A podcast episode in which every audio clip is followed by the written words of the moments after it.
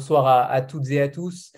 Euh, un immense plaisir de voir représenter six maisons d'édition ce soir à travers euh, leurs fondatrices et leurs fondateurs. Du moins, je l'espère. J'espère qu'ils seront tous là euh, pour présenter leur rentrée littéraire d'hiver avec Vlil. Alors, certaines sont ici pour la, première fois, d'autres, et nous sommes ravis de les accueillir. d'autres connaissent parfaitement ce média et chacun à leur tour vont donc présenter toutes les 20 minutes, vont vous faire découvrir leur prochain titre qu'ils publieront. Vous allez ainsi entendre les éditions Liana Lévy, les éditions Tusitala, La Grange Batelière, qui va débuter la soirée, euh, Mémoire d'Encrier, les éditions Bruno Doucet et Des Paysages. Comme vous le constatez, ce sont six maisons d'édition indépendantes, une notion qui est à la base de ces rencontres, euh, notion à laquelle nous tenons particulièrement, notion parfois un peu floue, euh, mais ce soir, pas de doute, chaque livre que les éditeurs décident de publier euh, sont un choix fort et c'est pour ça qu'on est ravis de tous les recevoir.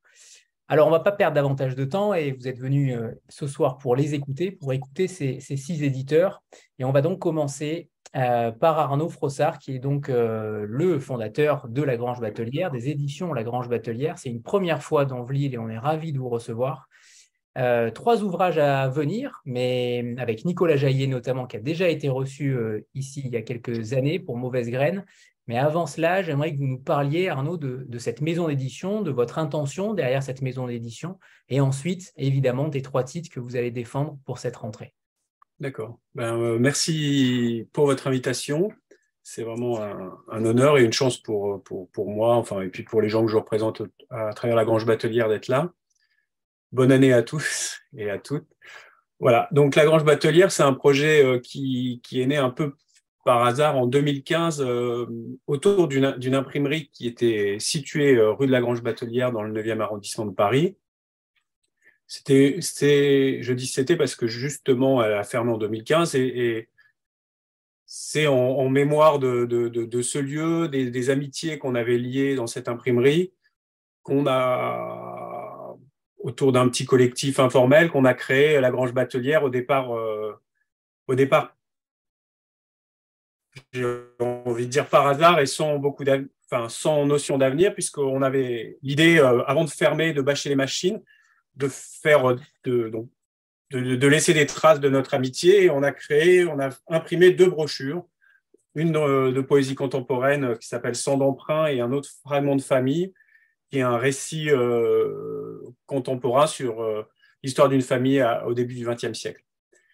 Et hum, on a fait ces livres avec les, avant de fermer l'imprimerie, on a vendu ces livres et ça a plutôt bien marché. Donc moi, je me suis pris au jeu et je me suis dit, ben, pourquoi pas continuer de publier avec ce groupe d'amis, deux, trois livres par an. Euh, voilà. Et donc, on a eu l'occasion de publier un, texte très rare d'Alexandre Dumas qui s'appelle Black, qui avait jamais été publié en, en volume, qui était publié du, contemporain de Dumas, mais jamais en volume. Euh, un texte rare de Penson du Terrail, de Georges Sand. Voilà, des petites choses comme ça, deux, livres euh, par an, deux à trois livres par an. Et euh, j'avais un projet qui me tenait à cœur, qui était la correspondance de, de Léo Mallet et de François Guérif, qui était déposé à la BNF par François Guérif, mais voilà, qui était là à attendre son, tour. Et ce projet-là m'a m'a aidé à. Enfin, il y a eu un écho auprès d'Harmonia Mundi et j'ai pu à ce moment-là, en début 2020, euh, trouver justement un diffuseur et un distributeur. Et là, j'ai pris les choses un peu plus au sérieux parce que c'est, voilà, les enjeux n'étaient pas les mêmes et puis surtout pour la Grange Batelière, ça devenait une chance de, d'accéder euh, plus facilement aux librairies et donc aux lecteurs et de voilà. Donc à partir de, de 2020, de, de, mi-2020, j'ai essayé en tout cas de, de, créer un programme plus régulier et de resserrer un petit peu les, mon travail autour de deux collections. Et la première collection, c'est la collection Les, Indiscrets, qui, qui, continue un peu le travail précédent, c'est-à-dire de publier des auteurs euh, du 19e, du début du 20e, euh, avec des textes oubliés ou en tout cas rares. Et, euh, et la deuxième collection, celle qui, est la plus qui, me tient aussi énormément à cœur, mais que je fais grâce justement à la diffusion distribution, c'est les croisements qui touchent à la littérature contemporaine. Donc aujourd'hui, voilà, je vais vous présenter deux textes surtout. Il y a effectivement deux textes en janvier et un troisième en février, mais voilà, je voulais me, surtout m'attarder sur les deux textes aujourd'hui. Un, texte, un roman de Nicolas Jaillet qui s'appelle Fernanda. Je, voilà, je, continue comme ça. Donc Fernanda, donc Nicolas Jaillet, c'est un auteur qui a écrit quelques romans noirs, quelques romans policiers, à la Manufacture du Livre notamment, qui, a écrit, qui écrit euh, régulièrement des romans pour enfants. Fernanda, c'est un, un peu l'histoire d'une rencontre et je suis content parce que ça correspond un petit peu à, l'activité éditoriale de la Grange Batelière. Je vais juste faire une parenthèse pour raconter cette rencontre avec Nicolas Jaillet et pourquoi il m'a confié ce texte. Euh, j'ai publié en, 2021 un, livre de photos d'auteurs de, romans noirs euh, francophones. Et Nicolas Jaillet apparaissait dans ce livre qui s'appelle Belle rencontre, justement. Et il nous avait donné à cette occasion un, texte inédit. Et quand il a eu ce manuscrit de Fernanda, qui n'était pas un roman noir, il s'est dit, voilà, pourquoi je ne le présenterai pas aux éditions La Grange Batelière? Et c'est comme ça qu'on a, qu'on a commencé un bout de chemin ensemble. Fernanda, c'est une histoire qui est à la fois... C'est l'histoire d'une jeune fille qui tombe enceinte dans un village euh, au Portugal euh, au, mi-temps des années 60. Et euh, les, les la, situation sociale, le manque d'argent de la famille font que elle va devoir quitter son village et, rejoindre une partie de sa famille qui avait déjà migré en France. Et donc, c'est l'histoire de cette jeune fille, l'histoire de, l'histoire de son parcours à travers le, à travers le Portugal, l'Espagne, le passage, le passage de la frontière, l'arrivée en France et euh, l'arrivée dans dans les communautés euh, d'immigrants portugais euh, à Champigny, notamment dans les bidonvilles de Champigny. Et puis, cette, cette, cette, cette, cette nouvelle vie qui va commencer, une vie qui, qui est pour elle complètement folle parce qu'elle part d'un village, elle arrive à Paris, elle doit trouver du travail, elle vit euh, en collectivité dans des conditions euh, très difficiles dans, ces bidonvilles. Donc c'est un roman qui est à la fois intime mais, mais aussi universel parce que bah, raconte l'histoire des migrations, l'histoire des migrations portugaises qui est, à mon sens, peu, peu, peu travailler actuellement. Et, euh, il a à la fois aussi un côté espiègle, ce roman, c'est que Nicolas Jaillet, quand il a, il a pensé, il a imaginé ce personnage de Fernanda, il, tournait autour d'une légende qui existe dans le, milieu des fans de Georges Brassens au sujet de la chanson Quand je pense à Fernande. Et euh, la légende raconte que en fait, cette Fernande, c'est quelqu'un euh, que Georges Brassens avait avait rencontré, pour qui il avait beaucoup d'estime et beaucoup d'amitié. Et voilà, le, répertoire euh, parfois champêtre de, Georges Brassens, on, a fait une chanson, une chanson drôle, mais derrière cette chanson drôle, il y a la vie de, de, Fernanda. Voilà, donc, donc ce roman, il raconte la vie de Fernanda et à travers la vie de Fernanda, qu'est-ce qu'était l'immigration portugaise dans les années 60. Voilà. Euh, ensuite, le deuxième roman qui paraîtra fin janvier. Donc, Fernanda est apparu euh, le 6 janvier, la semaine dernière. Le deuxième roman, il y a deux jours. Il y a deux jours. Ouais, on est, je suis décalé, on est dimanche. Euh, le, deuxième roman qui, qui va paraître le 20 janvier, c'est donc l'autre collection, la collection Les Indiscrets. Et c'est aussi un roman qui me tient particulièrement à cœur. C'est un roman se nomme Sinis Incinerem de Régis Messac. Régis Messac, euh, il est né en 1893 et il est mort en déportation en 1945. Son nom vous dit peut-être quelque chose, parce qu'en tout cas, un de ses romans a eu un grand succès de librairie qui s'appelle Quinzinzinzili. C'était euh, un roman de science-fiction qui racontait une, euh, société où les enfants sont les seuls rescapés d'une catastrophe et il raconte cette communauté. Euh, cette communauté. Mais Régis Messac, il, a eu il a quelque chose qui l'a beaucoup intéressé, c'est le roman noir américain et le détective novel. Et il a, il a fait une thèse en 1927 sur le détective novel qui a eu un, certain écho, et notamment dans le milieu du roman policier. Et il avait écrit à cette occasion quatre romans, quatre romans d'enquête, quatre romans, certains, pour certains, quatre romans noirs, qui, qui vont être la mise en pratique de, de, sa théorie sur le roman policier. En fait, il y a eu sept thèses de 1927 sur le roman policier et aussi sa découverte de Dachiel Hamet, qui a été pour lui un grand, un grand bouleversement littéraire. Et en fait, on a entrepris la, la publication de ces, donc de ces quatre romans. On en a sorti un tous les six mois. Donc, il y a Ardine Guerra, La Taupe d'Or et Le mystère de Monsieur Ernest. À, leur manière, ce sont quatre romans différents, quatre romans qui, qui, qui, par lesquels il aborde le roman policier de manière euh, toujours très instructive, très érudite et souvent espiègle. C'est un petit peu la marque de fabrique de Régis Messac. Et là, je suis content de, vous présenter ce soir Sinis Cinerem. Sinis Cinerem, c'est le quatrième de la série qui a été publié pour le début en feuilleton jusqu'en euh, 1936. Et ce roman n'avait jamais été publié en feuilleton en entier, puisque le journal dans lequel il était publié, le quotidien, a, fait faillite.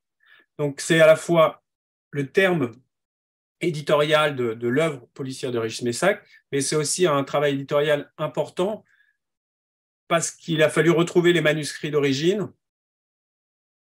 les, travailler très peu puisqu'on n'avait pas envie de, bouleverser l'œuvre, mais en tout cas un grand travail de saisie, un travail de remise en ordre, de remise en cliché.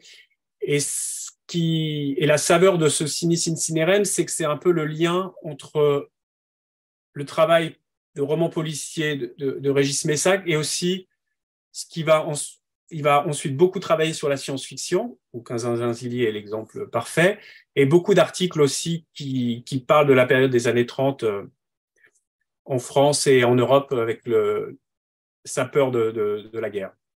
Sinis Incinerem a la particularité aussi de, se, passer en... C'est une enquête qui se passe dans le milieu de, l'hôpital, dans le milieu de la médecine.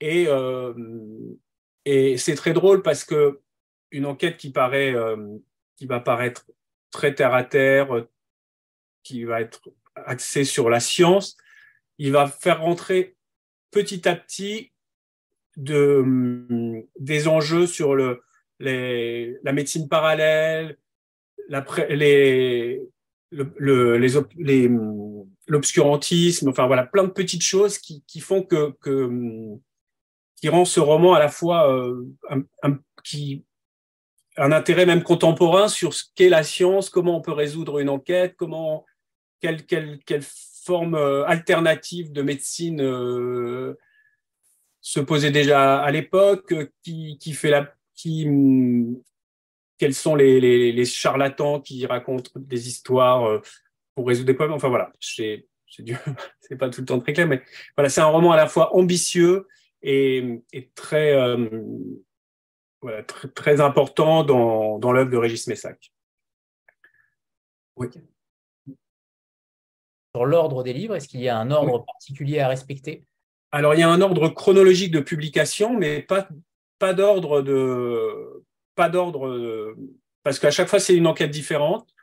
Pour deux livres, on retrouve euh, le, même, enquêteur amateur qui s'appelle Benoît Bondan, qui est un étudiant en droit, mais qui est, fasciné par les enquêtes. Donc, mais ce sont deux livres vraiment qui sont enfin, différents dans l'enquête et, qui ne se suivent pas directement.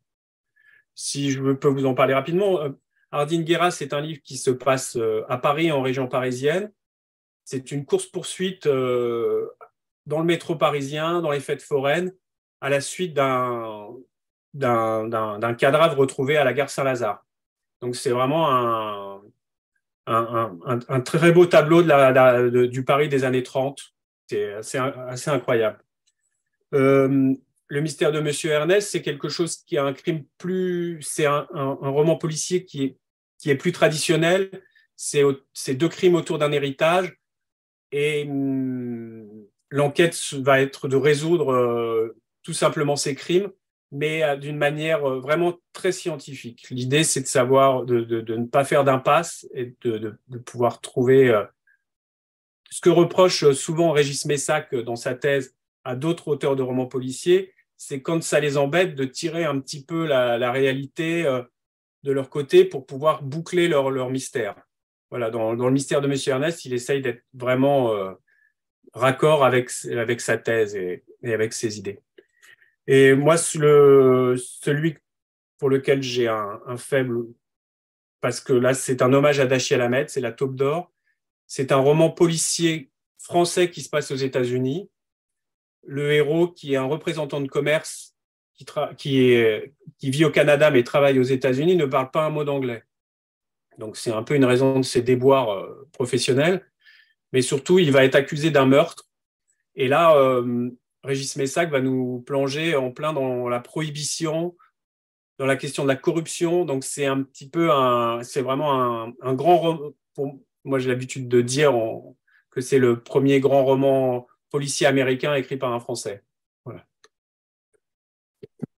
Super. Et Michel, dans le, dans le chat, demande, euh, alors vous avez en partie répondu, euh, sur, euh, vous dites que les romans illustrent la thèse de Messac sur le polar. ça a quoi de particulier et en quoi chacun montre une, chose différente?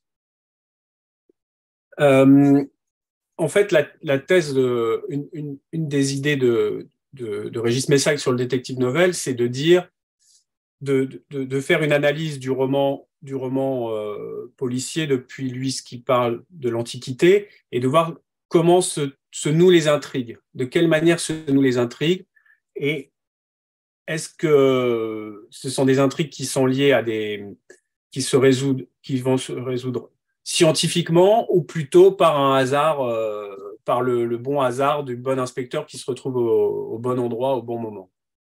Et en fait, chacun de ces romans, d'une manière ou d'une autre, essaye d'illustrer les manières scientifiques de résoudre une enquête. Voilà, c'est un peu euh, son, cheval de bataille.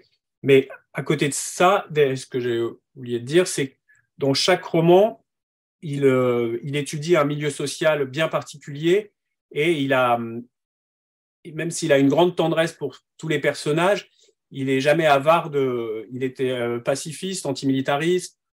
Euh, c'était un homme profondément de gauche qu'on a souvent qualifié de libertaire. Donc, il, a, il, a, il fait aussi une critique sociale du temps, du temps des années 30, d'une de, bourgeoisie euh, qui, est parfois, qui commence à collaborer avec les, avec les idées les plus nauséabondes. Voilà, il y a, il y a tout ce lien social. C'est pour ça qu'à chaque fois, ça se passe dans un milieu particulier. Je sais. Merci Arnaud.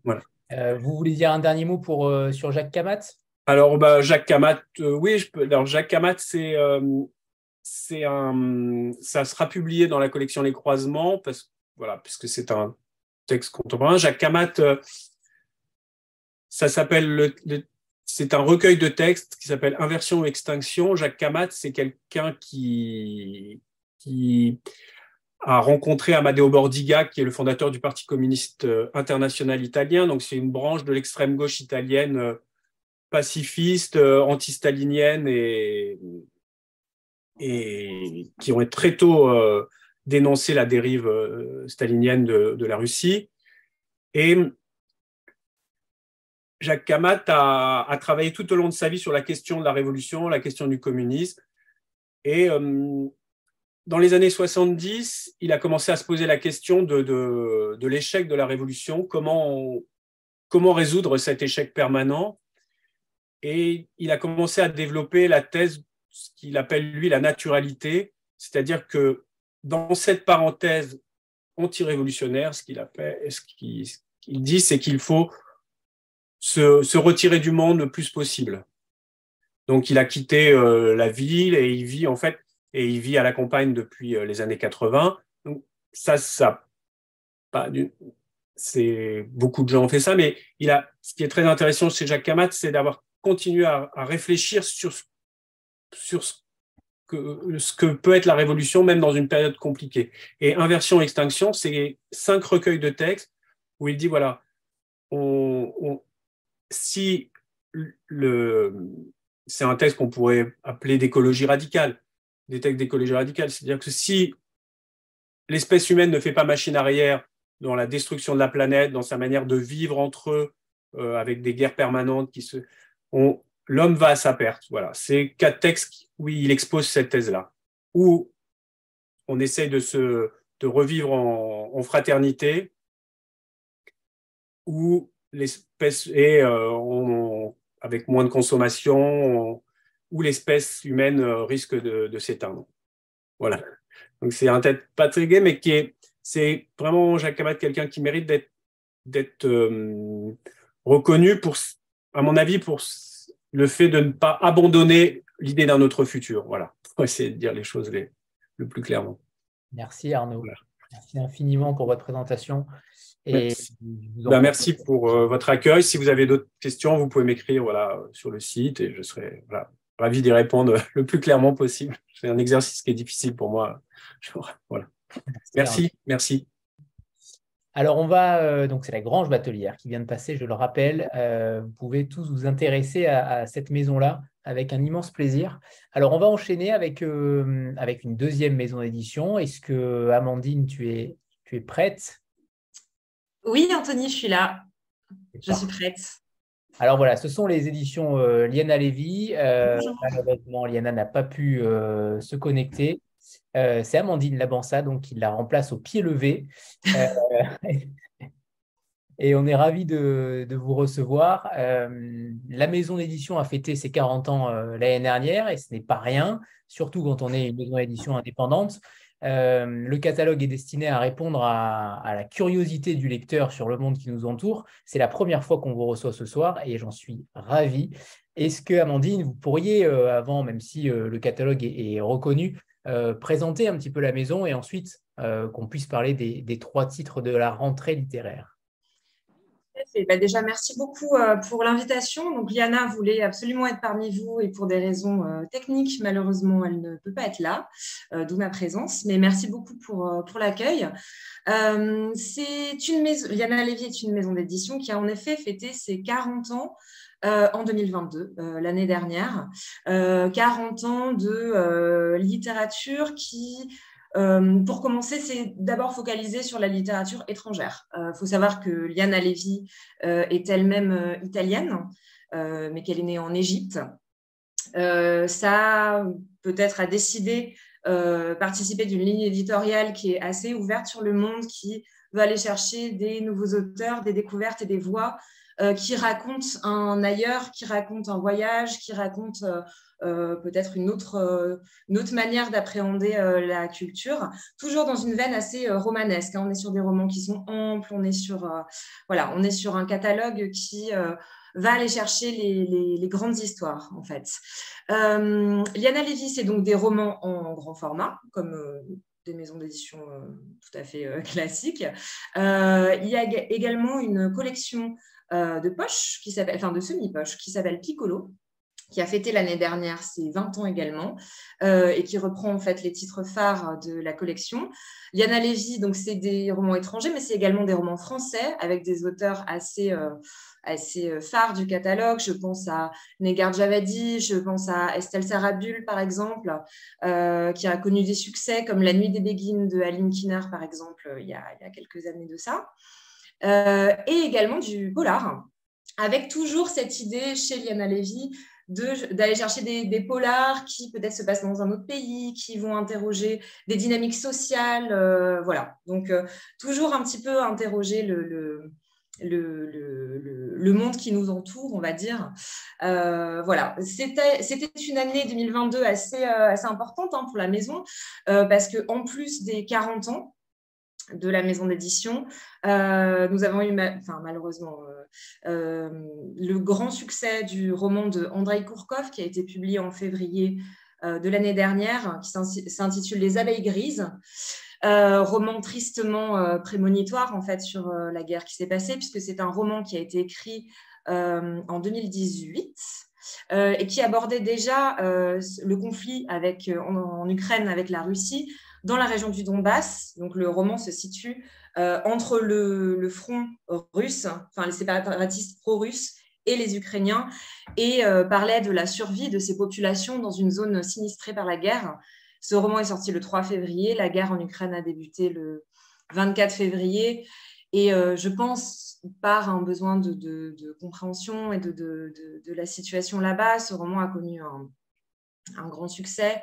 Euh, très soutenu par euh, les libraires qu'on remercie toujours pour, euh, pour le soutien qu'ils apportent à la maison et, et qui s'est couronné par un prix Médicis étranger, ce qui est une première aussi pour la maison, voilà, qui est aussi probablement un petit peu accompagné par les circonstances, mais qui récompense un auteur qui est depuis 22 ans chez Liana Levy et qui a une œuvre assez magistrale. Si vous ne connaissez pas, je vous encourage à découvrir tout Andrei Kourkov, Les abeilles grises, mais aussi son tout dernier qui s'appelle L'oreille de Kiev, ou son premier qui s'intitule Le Pingouin, qui est son plus grand succès, euh, tous chez Liana Levy, euh, en grand format ou en piccolo.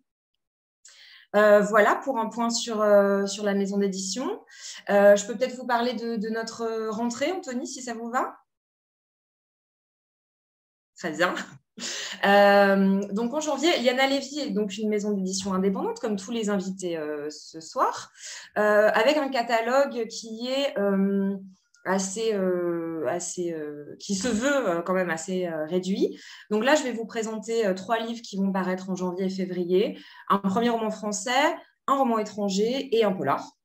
Voilà, qui reprend un petit peu les grandes, les grandes catégories de, de ce qu'on publie chez Diana Lévy. Alors, pour commencer sur le premier roman français, il s'agit d'un auteur qui est en fait un petit peu connu ou installé euh, dans une certaine scène d'écriture euh, qui est le slam. Donc c'est un, garçon qui s'appelle Rouda, euh, qui lui-même a commencé ses classes dans l'écriture de textes dans le slam. Il a travaillé avec notamment Grand Corps Malade, avec Oxmo Puccino. voilà, il est dans, les, pionniers de ce, de ce mouvement-là. il a fait des albums et il travaille également beaucoup sur la question de euh, l'écriture comme manière de euh, peut-être échapper à une réalité qui peut être un petit peu difficile. Il anime beaucoup d'ateliers d'écriture en prison euh, pour des jeunes de banlieue, etc. il y a vraiment quelque chose chez Rouda dans toute sa carrière qui considère que les mots, ce sont des armes. le texte est un engagement. Et qui euh, arrive avec ce texte-là avec une nouvelle manière d'explorer cette question du langage et de sa puissance euh, poétique et politique, euh, et qui s'essaye donc au roman.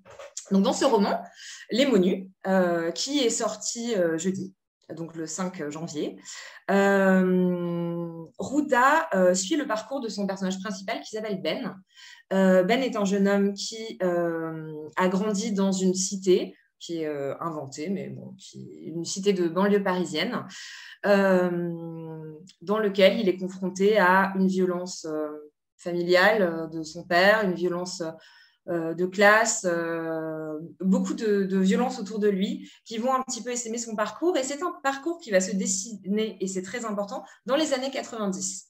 On le suit de sa plus tendre enfance à l'âge adulte, 90, 91, 92, 93, avec euh, cette idée de fragment euh, d'une époque. Donc on suit Ben, mais on suit également en 98 la victoire de la France euh, à la Coupe du Monde, en 2005 les émeutes. donc l'idée est de proposer quand même une, une radiographie de, l'époque.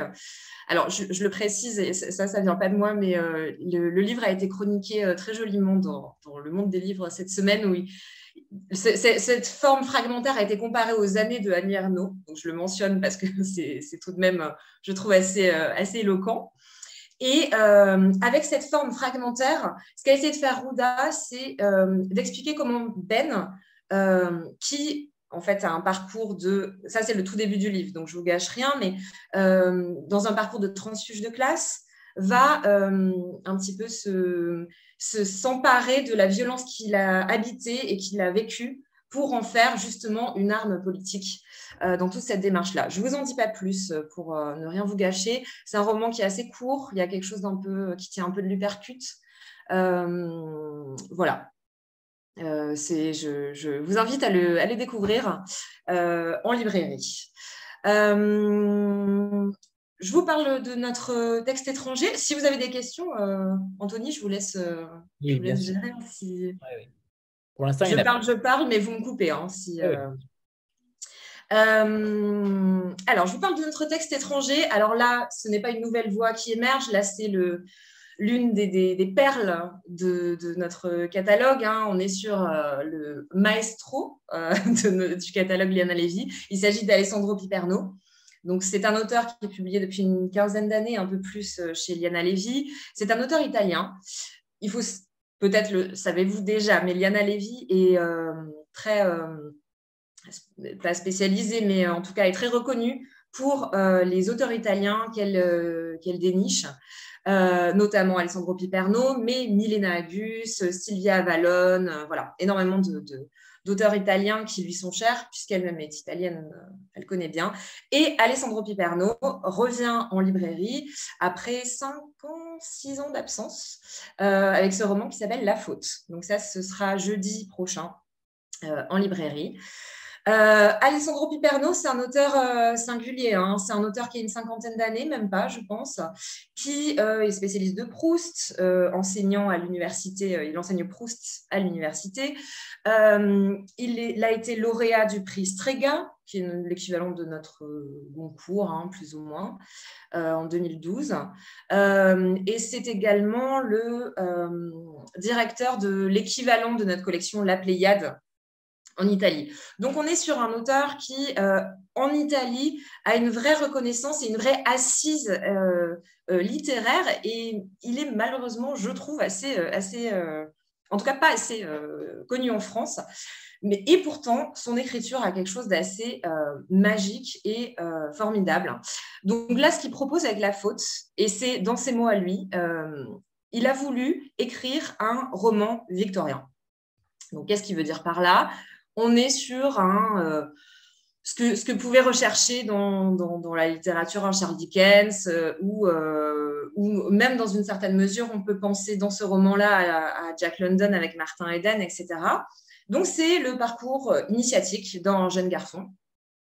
En général, il y a, souvent une histoire de transfuge de classe, et c'est effectivement le cas dans ce roman-là. Ce jeune garçon qui n'est jamais nommé vit dans une famille plutôt pauvre euh, à Rome euh, dans les années 80. Alors c'est drôle parce qu'on ne se rend pas forcément compte que ce sont les années 80.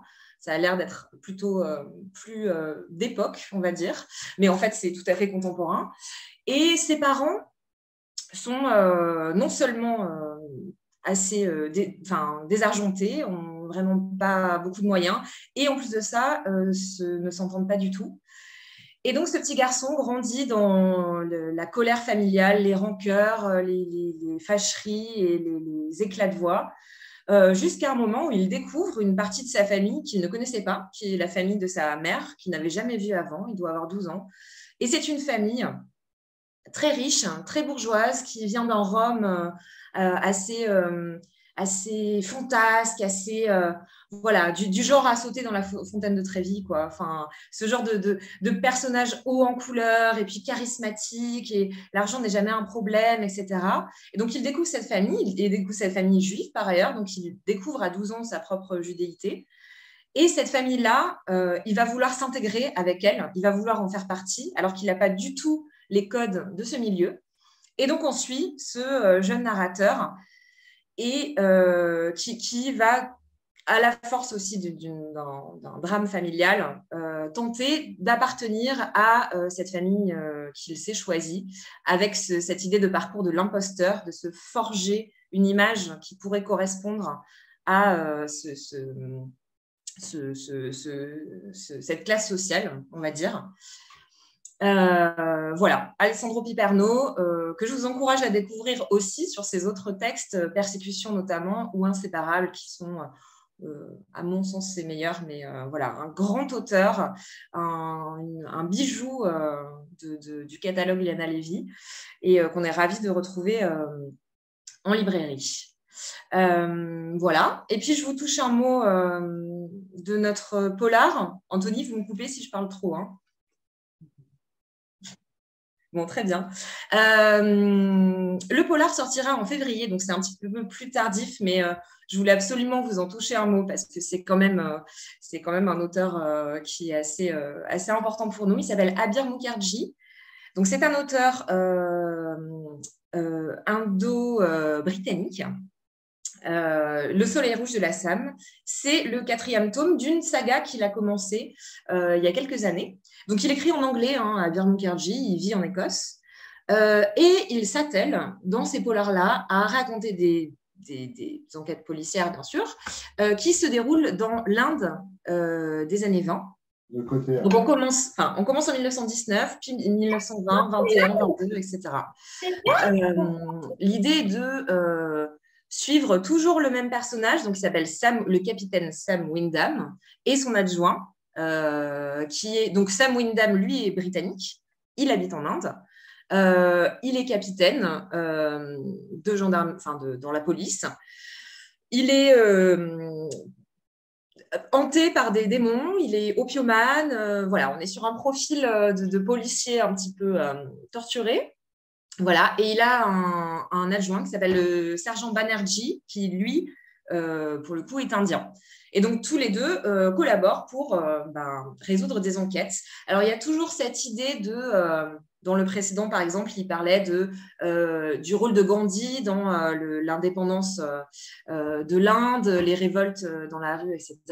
Et avec celui-là, Le Soleil de la Sam, il s'est amusé à proposer un format un peu Agatha Christie, ou euh, le mystère de la chambre jaune, les fameux euh, Oudonites en fait, où il se passe donc dans l'Assam, qui est une région assez, euh, reculée de, l'Inde, il se passe un, meurtre, mais la porte semble fermée de l'intérieur. c'est dans une maison où il y a à peu près dix protagonistes, et donc il, faut il, enquête pour savoir exactement ce qui s'est passé. Tout ça s'entremêle avec les souvenirs du capitaine Wyndham, de sa jeunesse à Londres en 1905. Donc là, on revient dans le Londres un petit peu boué, le East London, euh, boueux, le East London un petit peu, euh, un petit peu, un petit peu sale et inquiétant, euh, puisque les deux affaires vont se répondre d'une manière dont je ne vous révèle rien. mais c'est assez amusant, je trouve, de découvrir cet auteur tenter des choses un petit peu différentes. On était sur du polar social sur le précédent. Là, on est vraiment sur la petite gourmandise Madeleine de Proust, euh, Agatha Christie. Euh, donc, il essaie de traverser l'Inde, de raconter les rapports entre les Indiens et les Britanniques. C'est quand, même quelque chose, quand même quelque chose qui est difficile euh, à aborder. Il y a d'ailleurs dans ce roman-là une postface où il parle bah, de, son pays aujourd'hui, de, du Brexit, de Boris Johnson, de, à quel point il y a vraiment des, soucis dans son pays et euh, rappeler toujours que euh, la position coloniale des Britanniques en Inde n'a pas toujours été très claire. Donc, il y a quand même un message un peu politique euh, dans ses romans, mais surtout, il y a un humour absolument dingue, complètement britannique. voilà, si indien, so british, comme le dit si bien son éditrice Sylvie Mouchès. Et, et, donc, on est sur une saga, on est au quatrième tome, on a déjà acheté le cinquième et on va continuer à le suivre. Il faut savoir que c'est un petit peu euh, une star d'ailleurs dans son, dans son pays, donc on est ravis euh, qu'il soit, euh, qu'il soit au catalogue et qu'il continue cette grande fresque de l'Inde coloniale qui est, ma foi, assez drôle, assez délicieuse et assez réjouissante. voilà, je vous ai tout dit. Et bien dit. merci Amandine, merci infiniment d'avoir remplacé Liana pour cette présentation. Bah, avec plaisir, merci pour l'invitation surtout. Et à très vite. À très bientôt. Merci beaucoup, Amandine. Alors, on va continuer l'aventure avec euh, Mickaël Demey. Est-ce que, Mickaël, tu m'entends? Oui, vous m'entendez? Oui, c'est bon, super. Parfait. Bonsoir, Mickaël, qui, euh, qui, est donc le cofondateur des éditions euh, Tusitala. On est ravi de te recevoir ce soir. Euh, est-ce que tu peux nous raconter justement l'intention derrière cette, euh, cette maison d'édition et ensuite euh, nous présenter le seul titre que tu vas défendre à cette rentrée, puisque tu n'as qu'un titre à défendre et donc il est important et il faut en parler. Euh, Michael, c'est à toi. on a créé la maison d'édition il y a 10 ans avec Carmela Chergui, mon associé. Et je ne sais plus pourquoi on avait fait ça à l'origine, mais le fait est que c'est assez vite devenue une maison d'édition qui parle beaucoup de, du monde dans lequel on vit. Et que c'est une maison d'édition qui est très libre dans ses choix. C'est-à-dire qu'on fait très peu de livres par an, on fait en moyenne trois livres par an. Mais à chaque fois, euh, voilà, on, a fait euh, de la littérature étrangère, on a fait de la littérature française, on a fait de la réédition de textes qui avaient parfois plus de 100 ans, on a fait de la bande dessinée, on a fait des essais, des documents, on va faire de la poésie, enfin voilà. En gros, on fait ce qu'on veut. C'est quand même l'intérêt d'avoir sa maison d'édition. Et, euh, en, fil conducteur, on a, on a pas mal de thèmes et de manières de... Finalement, si je devais résumer ce qui est toujours un peu difficile, euh, c'est plutôt les retours des lecteurs, des libraires. Au, bout de dix ans, on voit ce qu'on dit de notre maison, mais on n'est pas arrivé en disant ah, on va faire une maison d'édition politique. On était plutôt arrivé en disant on ne sait pas quoi faire, on va faire des livres. Mais euh, du coup, c'est finalement devenu une maison qui, s'intéresse beaucoup au réel et comment la littérature peut raconter le réel et comment euh, elle devient un outil, elle devient une arme, elle devient voilà, une, manière de raconter des choses et aussi avec toujours une attention portée à des choses dont on parle peu. Euh, on ne va pas trop faire des romans euh, sur des thématiques qui sont déjà extrêmement euh, communes et abordées. On va souvent privilégier des livres qui, par exemple, n'ont jamais été traduits. C'est le cas de celui-ci qui date de 1967. À nos yeux, un roman de 1967 peut très bien raconter le monde d'aujourd'hui euh, peut très bien expliquer d'où vient le monde d'aujourd'hui, ou même avoir de l'avance sur notre monde, ou avoir compris certaines choses de notre monde. Et on va pas voilà, forcément la course à la nouveauté, on va pas forcément euh, euh chercher dans des, euh, dans, des, dans des pays ou des communautés assez les plus classiques, même si on fait par exemple pas mal de littérature américaine, ce qui est extrêmement banal. Mais on fait souvent de la littérature américaine des marges, là, pour rebondir sur le livre de janvier. Euh, Pierre Thomas, c'est un, un, un, écrivain euh, qui a une mère cubaine et un père portoricain, donc d'origine hispanique. Et euh, c'est le premier écrivain à avoir réussi à faire un roman à succès dans le monde hispanique en 67 à New York et qui ouvre en fait toute la porte à la culture hispano-nuyorican, comme ils disent, c'est new-yorkaise avec l'accent espagnol, et, et, qui va lancer toute une frange de, d'écrivains, de, poètes, et, et comme on le voit, on l'a mis dans, le, dans il y a cette phrase euh, de Juno Diaz, que vous connaissez sûrement, qui est prix Nobel, euh, prix Nobel, prix Pulitzer. J'essaie de faire un lien avec Annie Arnaud, parce qu'apparemment, il faut le faire, mais j'ai pas trouvé. Donc, euh, prix, prix Pulitzer, pas prix Nobel. Je vais avoir du mal à parler d'Annie Arnaud et de Proust, mais moi, je vais peut-être essayer de caser un truc. qui a été prix Pulitzer en 2013, Juno Diaz, et qui explique, par exemple, que c'est Toni Morrison et Pierre Thomas qui lui ont donné envie d'écrire, lui-même étant un écrivain originaire de Saint-Domingue. Donc, ça, dit comme ça, un, on s'intéresse souvent à ça, voilà, soit par les thématiques, soit par les, origines des auteurs, la manière dont ils parlent. Et hum, je vais vous présenter ce livre. Et en fait, comme je disais, c'est nos 10 ans. Et c'est assez rigolo parce que c'est un livre qui résume très, très bien tout ce qu'on fait, tant sur les thèmes qui sont abordés que de la manière dont c'est abordé. Donc euh, voilà, je vais partir sur le bouquin et je reviendrai peut-être après sur, euh, sur en quoi il, nous résume bien. Donc, euh, comme je disais, Dans les rues du Barrio date de 1967. Il est sorti à New York en 1967. Il est inédit en français, il n'avait jamais été traduit. On a mis 2022 sur la couverture parce qu'on est des blaireaux, mais en fait, c'était bien 2023 qui sort. Parce qu'on a oublié de mettre à jour la couverture, comme on travaille toujours super en avance. Et, euh, et du coup, voilà, c'est un roman qui sort le 13 janvier 2023. Je n'ai aucune idée de la date du jour, mais je crois que c'est non c'est pas passé. Je crois que c'est la semaine prochaine. Euh, donc le livre se passe dans le Harlem des années 40 50 60 c'est un Harlem qu'on connaît bien par euh, le cinéma, par aussi toute une frange de la littérature, qui nous ont beaucoup raconté les quartiers italiens de Scorsese, les quartiers noirs, les quartiers juifs, Hell's Kitchen. Voilà, c'est tout un truc qu'on connaît. Pourtant, les quartiers hispaniques, le Spanish Harlem, on l'a très peu connu en France. je pense bêtement parce que les éditeurs se sont dit que la communauté hispanique en France étant pas énorme, euh, c'était ça avait un intérêt un peu plus limité pour le, pour le public français. Je n'ai pas trop d'explications pourquoi ce livre notamment n'a pas été traduit. Euh, et euh, voilà, c'est ce décor-là qu'on connaît d'un Harlem. Donc, on est au moment, il commence en, 41. Il commence au moment où, où, la, où la, guerre mondiale va éclater pour les Américains, qui sont toujours pas engagés dans la guerre à ce moment-là.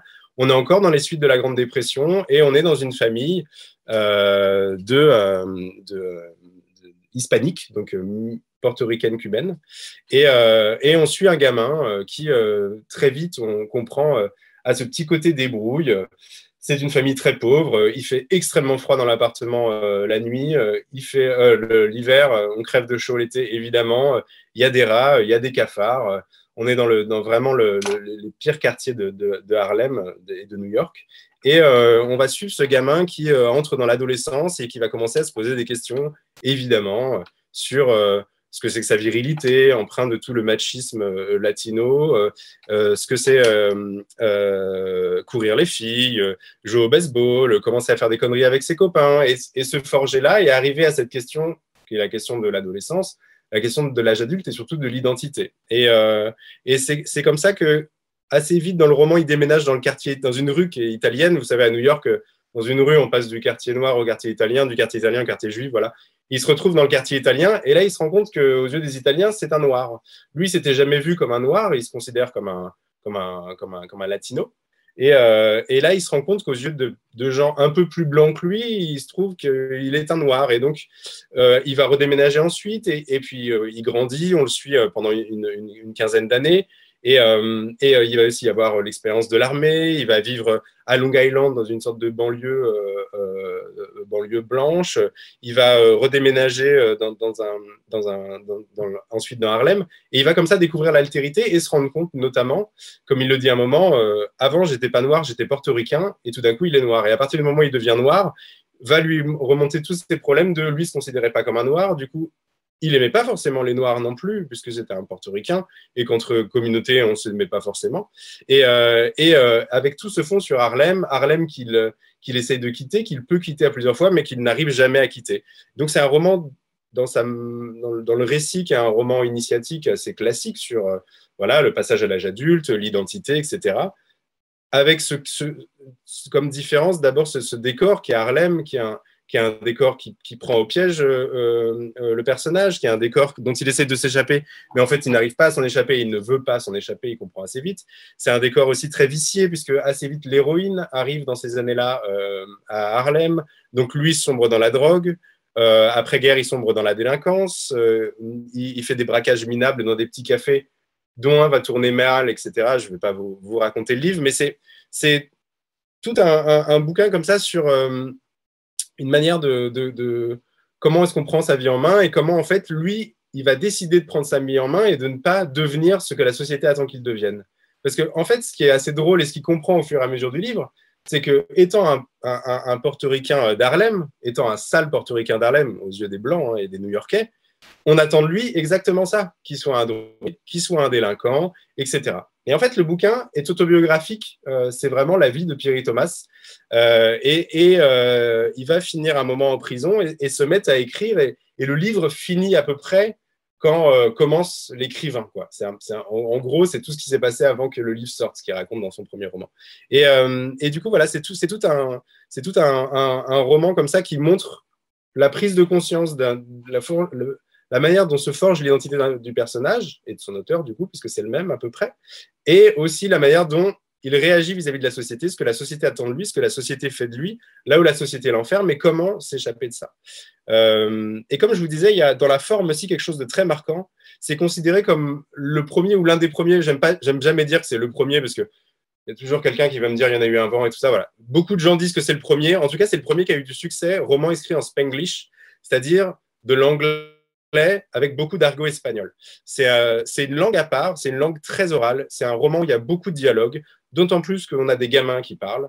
Donc c'est un, roman où il y a plein d'interjections hispaniques. D'ailleurs, on a mis un glossaire à la fin euh, du roman, parce qu'on a laissé en espagnol, comme c'était fait en anglais, évidemment, euh, on, a, on a laissé une bonne partie l'espagnol. Je vous rassure, ça gêne absolument pas la, la, lecture, puisqu'en général, c'est des interjections, c'est des insultes ou c'est des trucs qu'on comprend avec le contexte et on a mis un glossaire à la fin. Donc, c'est pas du tout difficile. Par contre, ce qui est vraiment fort, c'est qu'on a vraiment cette tonalité, ce son, cette musique du Spanish Harlem. Et euh, je salue au passage Romain Guillou, le traducteur, qui a fait un, super boulot sur ce, sur ce texte parce qu'on entend vraiment parler les personnages. Et, euh, et comme je disais tout à l'heure, c'est un livre qui a eu euh, un succès et une énorme influence. Il sort en 67 et il est dans les best-sellers de l'époque, en fait, ces années-là. Il marche beaucoup. Piri Thomas devient très connu euh, à New York euh, à ce moment-là. Il devient rapidement en fait le porte-parole de cette communauté latina. Et par exemple, sur le ton, c'est assez rigolo. Il y a des expressions du livre qui sont devenues des expressions à la mode à New York dans ces années-là. Ils, finissent leur phrase en disant punto, point final. C'est un truc qu'à New York, dans les années 67, 68, 69, on, dit parce que le livre a un succès et que ça devient comme ça une, mode de parler comme dans ce livre. C'est un livre qui a été beaucoup enseigné à l'école et interdit à l'école. Certaines écoles refusaient euh, qu'on parle pas anglais et qu'on et qu'on enseigne ce livre qui était euh, du mauvais anglais, de l'anglais oral, de l'anglais de pauvre, euh, de l'anglais d'immigré, de l'anglais bourré d'espagnol. Et donc, il y a certaines écoles qui interdisaient qu'on étudie ce livre, d'autres qui le faisaient, qui le faisaient étudier. Donc, c'est un livre qui a eu une énorme influence. Et Pierre Thomas a eu ensuite, a écrit d'autres romans, d'autres nouvelles Rien n'avait été traduit de lui euh, jusque-là. Euh, et, c'est devenu ouais, vraiment un porte-parole de cette communauté-là. Il a fait beaucoup de tournées en Amérique du Nord, en Amérique du Sud, en Amérique latine évidemment. Et, c'est devenu une, vraie figure. Euh, il y a eu un documentaire sur lui dans les années 2000. Il est mort en 2011, j'ai oublié de préciser. Il est mort en 2011. Et il y a eu un documentaire sur lui. Le, Museo del Barrio, le musée du Spanish Harlem à New York euh, a fait un hommage à lui quand il est mort. Voilà, c'était vraiment une personnalité euh, très connue, euh, une figure de ce Spanish Harlem, dont on publie là le, premier roman qu'il a fait connaître. c'est à peu près ce que j'ai à dire sur le roman, je crois. Et pour revenir comme ça sur le sur ce qui était marrant, parce que donc on le sort pour nos cette année, on, on fête nos 10 ans et c'est le premier roman qu'on sort cette année. Et c'est assez marrant déjà parce que ça fait 10 ans qu'on cherche à faire ce livre.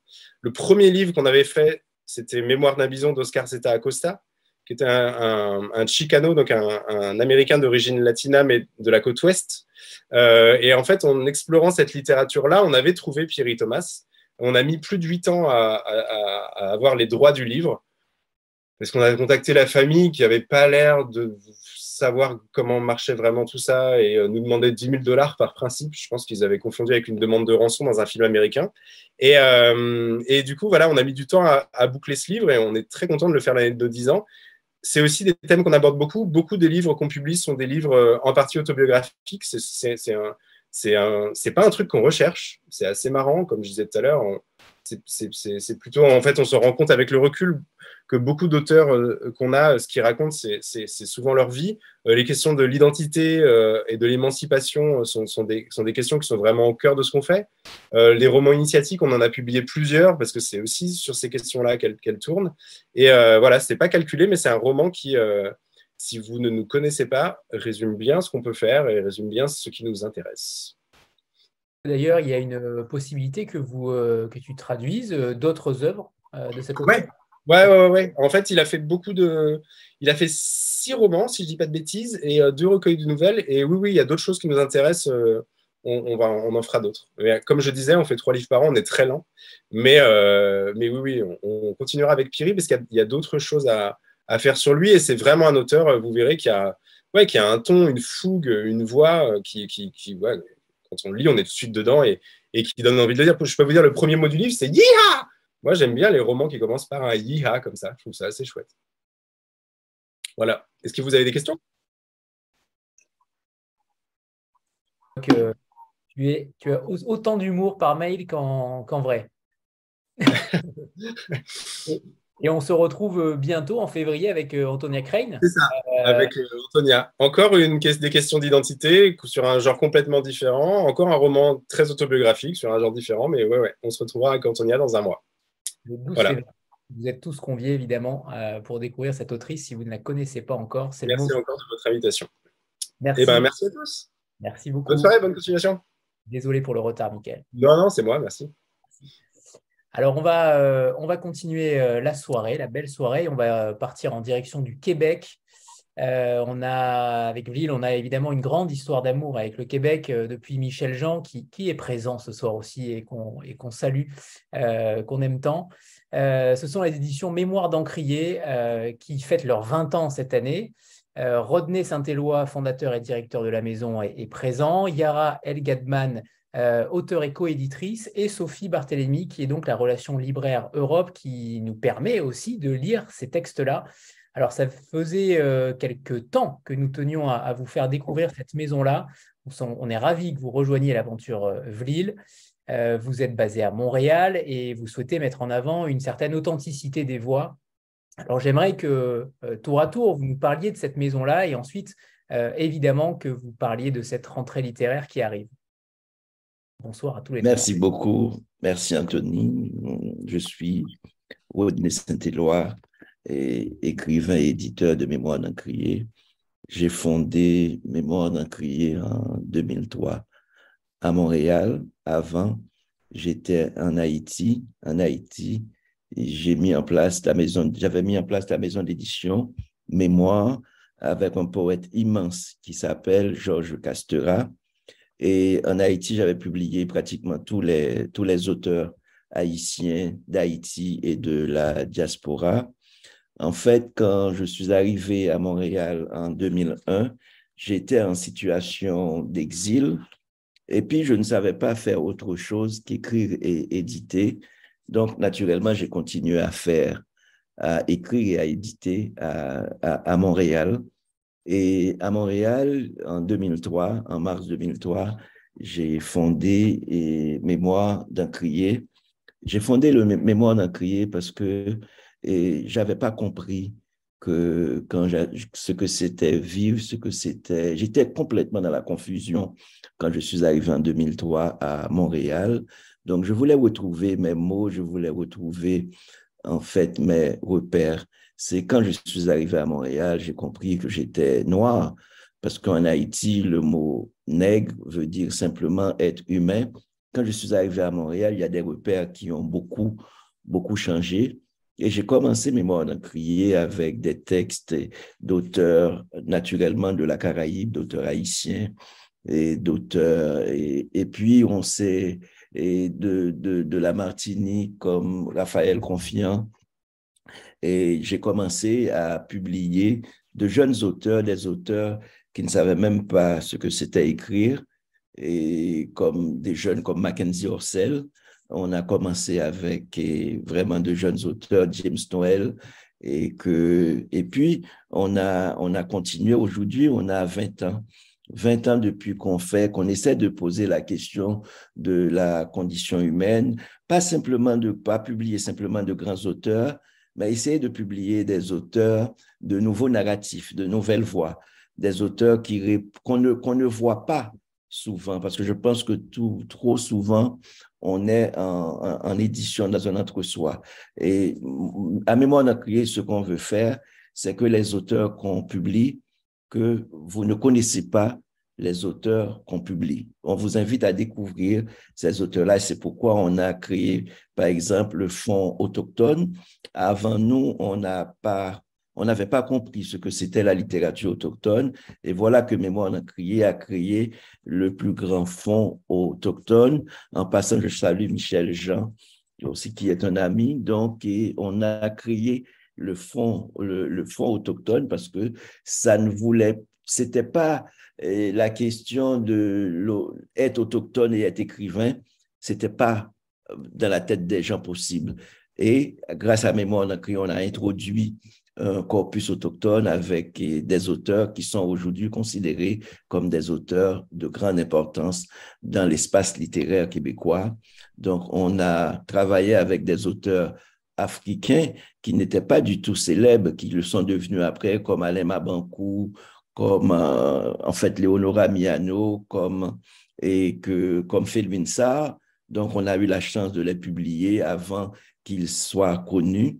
Donc, et, c'est ce qui fait, en fait, le saut de mémoire d'un crié dans ses 20 ans, c'est l'audace, c'est cette authenticité de voix, et c'est vraiment des choses que les gens ne, ne connaissent pas. À chaque fois qu'on publie des titres, on essaie d'aller chercher vraiment très, très loin pour qu'on n'écoute pas les mêmes voix. Donc, et ces voix-là posent des conditions humaines et on invite les gens à lire autrement euh, le monde, à créer d'autres formes d'altérité. Et jusqu'ici, ça marche très, très bien en mettant en place cette constellation de voix qui sont pour nous très, très rares.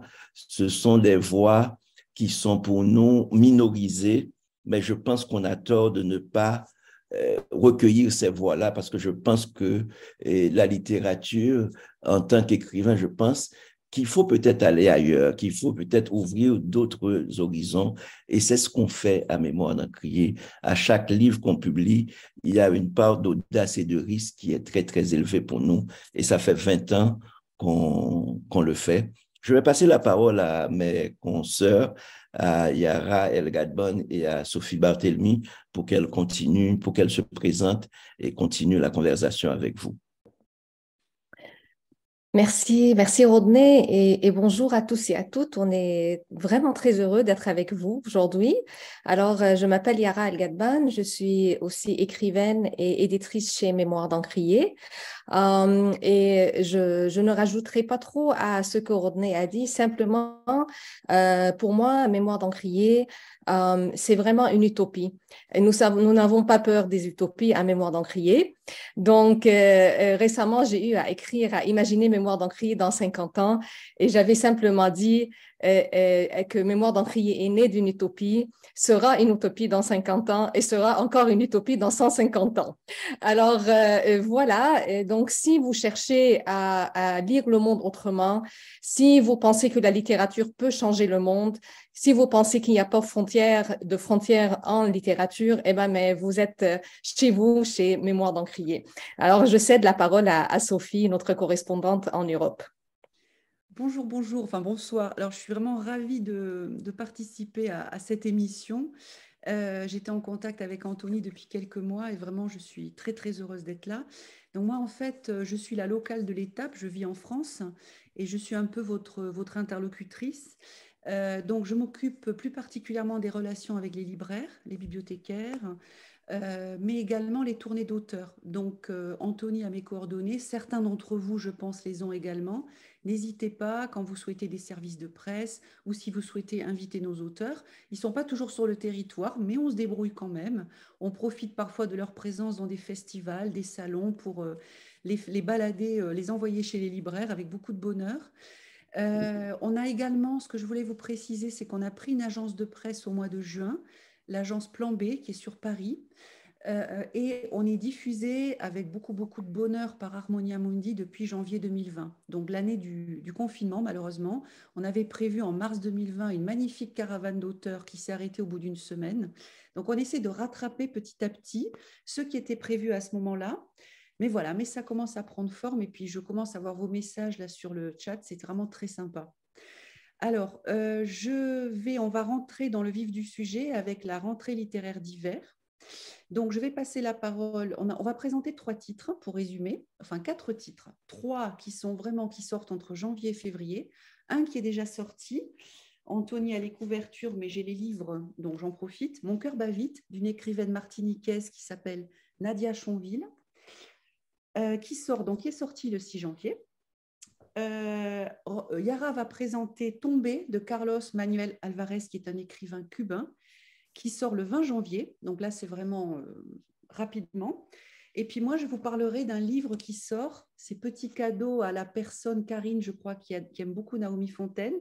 Petit clin d'œil, L'or des Mélèzes de Carole Labarre. Tous ces trois titres ont, le, la particularité d'être des œuvres de primo-romanciers. Et après, on terminera par un ouvrage, un essai, Le contrat racial, qui est vraiment très important pour nos 20 ans. Et on, terminera là-dessus. On vous, parlera chacun un petit peu à notre tour de cet ouvrage.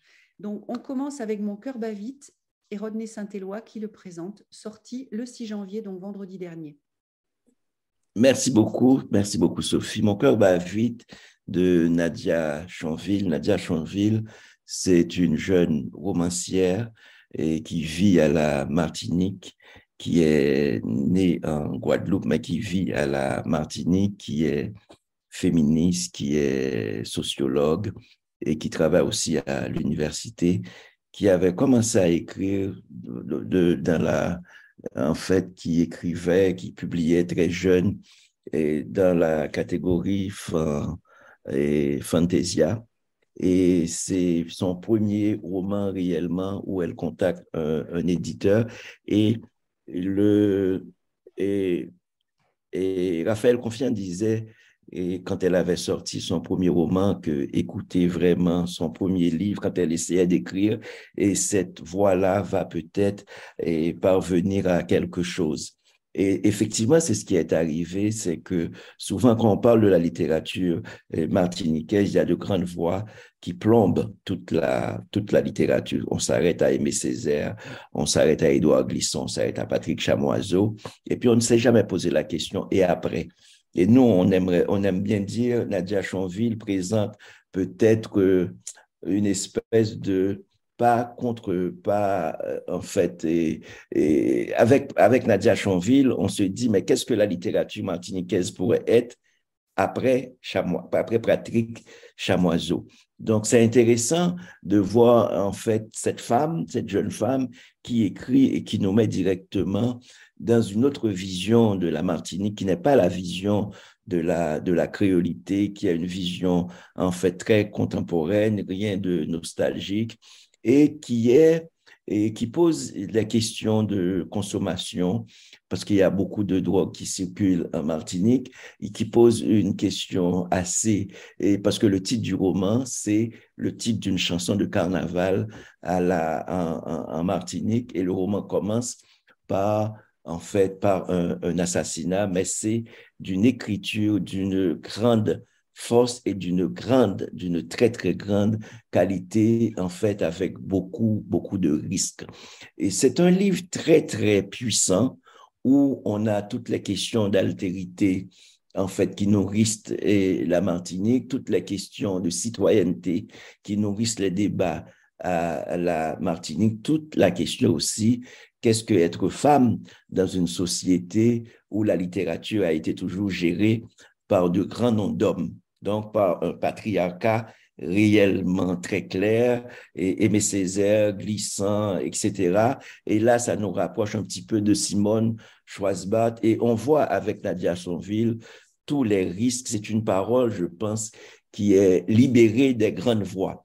Et c'est ça qu'on aime peut-être en littérature, passer de Césaire, de Raphaël Confiant, etc., à quelque chose de plus doux, qui nous fait penser un petit peu avec à Marise Condé, qui nous fait un petit peu penser à Simone Schwarzbart.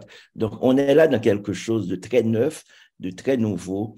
Et Nadia Chonville a déjà signé son livre, en fait, vendredi dernier à la Martinique. Il y a un, un gros public aussi donc de jeunes femmes qui sont en train d'écrire, qui sont en train de chercher leur place et qui sont en train de donner à leur corps aussi une place dans la société martiniquaise. C'est un livre, moi, qui m'a beaucoup, c'est un coup de cœur pour moi et je vous conseille ce livre-là. Juste pour euh, préciser, Nadia Chonville participera au Festival Atlantide à Nantes du 2 au 5 mars et elle peut faire, elle peut faire des rencontres avant. Elle peut arriver en Europe à partir du 20 février. Voilà, donc je vous ai mis mon mail sur le chat. On continue avec Yara Tombé euh, de Carlos Manuel Alvarez, un écrivain cubain. Euh, le livre, le roman sort le 20 janvier. Alors, euh, Tombé, donc de Carlos Manuel Alvarez, c'est tout simplement un écrivain, vraiment, c'est la nouvelle génération d'écrivains cubains euh, il est né en 1989, donc euh, c'est pas une année anodine. Euh, et tout à fait, le, le, le roman euh, nous parle de Cuba des années 90. Donc après la chute euh, du mur de Berlin, c'était une période très difficile à Cuba. Ça s'appelle la période spéciale. Et on voit à travers ce roman très court, très percutant, euh, et en fait tout le délabrement d'un pays. Mais ce qui est très beau chez Carlos Manuel Alvarez, il ne tombe jamais dans l'idéologie facile, il ne tombe jamais dans les clichés, il ne tombe jamais dans le manichisme. Donc, nous avons quatre voix, c'est vraiment un roman choral et c'est une famille, c'est le père, c'est la mère, c'est la fille et le fils. Et le roman est raconté à chaque chapitre d'un point de vue de l'un des personnages. Donc, nous avons le père qui est un communiste convaincu qui en fait qui ne cède pas euh, en fait n'y lâche pas le rêve on voit la mère qui tombe malade et qui incarne euh, ce Cuba un peu euh, agenoué. Euh, nous avons la fille qui est tout à fait pratique, qui essaye de survivre dans ce Cuba-là. Elle travaille dans une station balnéaire et elle a toutes sortes de, de, stratégies pour survivre. Et on a le fils qui, lui, euh, est, peut-être le, plus désillusionné. Euh, et donc, on a toutes ces voix-là, mais ce qui est magnifique avec Carlos Alvarez, c'est l'écriture. C'est vraiment comme un battement de tambour. C'est extrêmement euh, rythmé, c'est court, c'est percutant. Um, et c'est une image du Cuba qui ne tombe aucunement dans la facilité. Il faut dire que le roman a été censuré à Cuba. Et donc, euh, aujourd'hui, Carlos euh, est, en exil, il est, à New York. Nous, euh, ce roman-là, on le publie dans le cadre d'une collection que l'on a lancée à Mémoire d'Encrier, qui est dirigée par Marc Charon, le directeur, aussi un éditeur chez Mémoire d'Encrier, qui s'appelle Voces. et c'est une collection où l'on met de l'avant toutes les nouvelles voix latino-américaines, euh, hispanophones et lusophones. Donc, euh, Carlos, euh, on va publier ce roman-là qui sort le 20 janvier. Il y a un deuxième roman de Carlos Alvarez qui sort. Nous avons aussi publié une écrivaine mexicaine, Brenda Nafarro, qui est considérée comme le secret le mieux gardé de la littérature contemporaine mexicaine. Donc, ça fait vraiment partie de, de cette mission de mémoire d'encrier, d'aller faire résonner toujours des nouvelles voix et un autre regard euh, sur ces pays-là que l'on pense connaître, qui sont très, très, très grands dans nos imaginaires, mais finalement qu'on ne connaît pas autant. Donc, euh, je vous le recommande fortement, fortement, et j'ai très hâte à ce que vous le découvriez. Tout à fait. Merci beaucoup. Merci, Anthony. Alors, je continue, moi, là, je prends la parole pour l'Or des Mélèzes. Donc, il sort le 3 février, on a un peu plus de temps. Euh, pour ceux qui aiment cette euh, jeune auteure-là, qui s'appelle Naomi Fontaine, qui avait écrit Kwesipan à l'âge de 23 ans, il faut vraiment lire L'Or des Mélèzes. Alors, Mémoire d'Encrier, comme Rodney l'a dit, a un catalogue autochtone de littérature Première Nation extrêmement important. Euh, donc, Carole Labarre est originaire de la même communauté que Joséphine Bacon, la grande poétesse Inou, que j'espère plusieurs d'entre vous connaissent, puisque Joséphine a quand même écrit, de la poésie, mais est relativement quand même connue en France. Elle a fait beaucoup de tournées.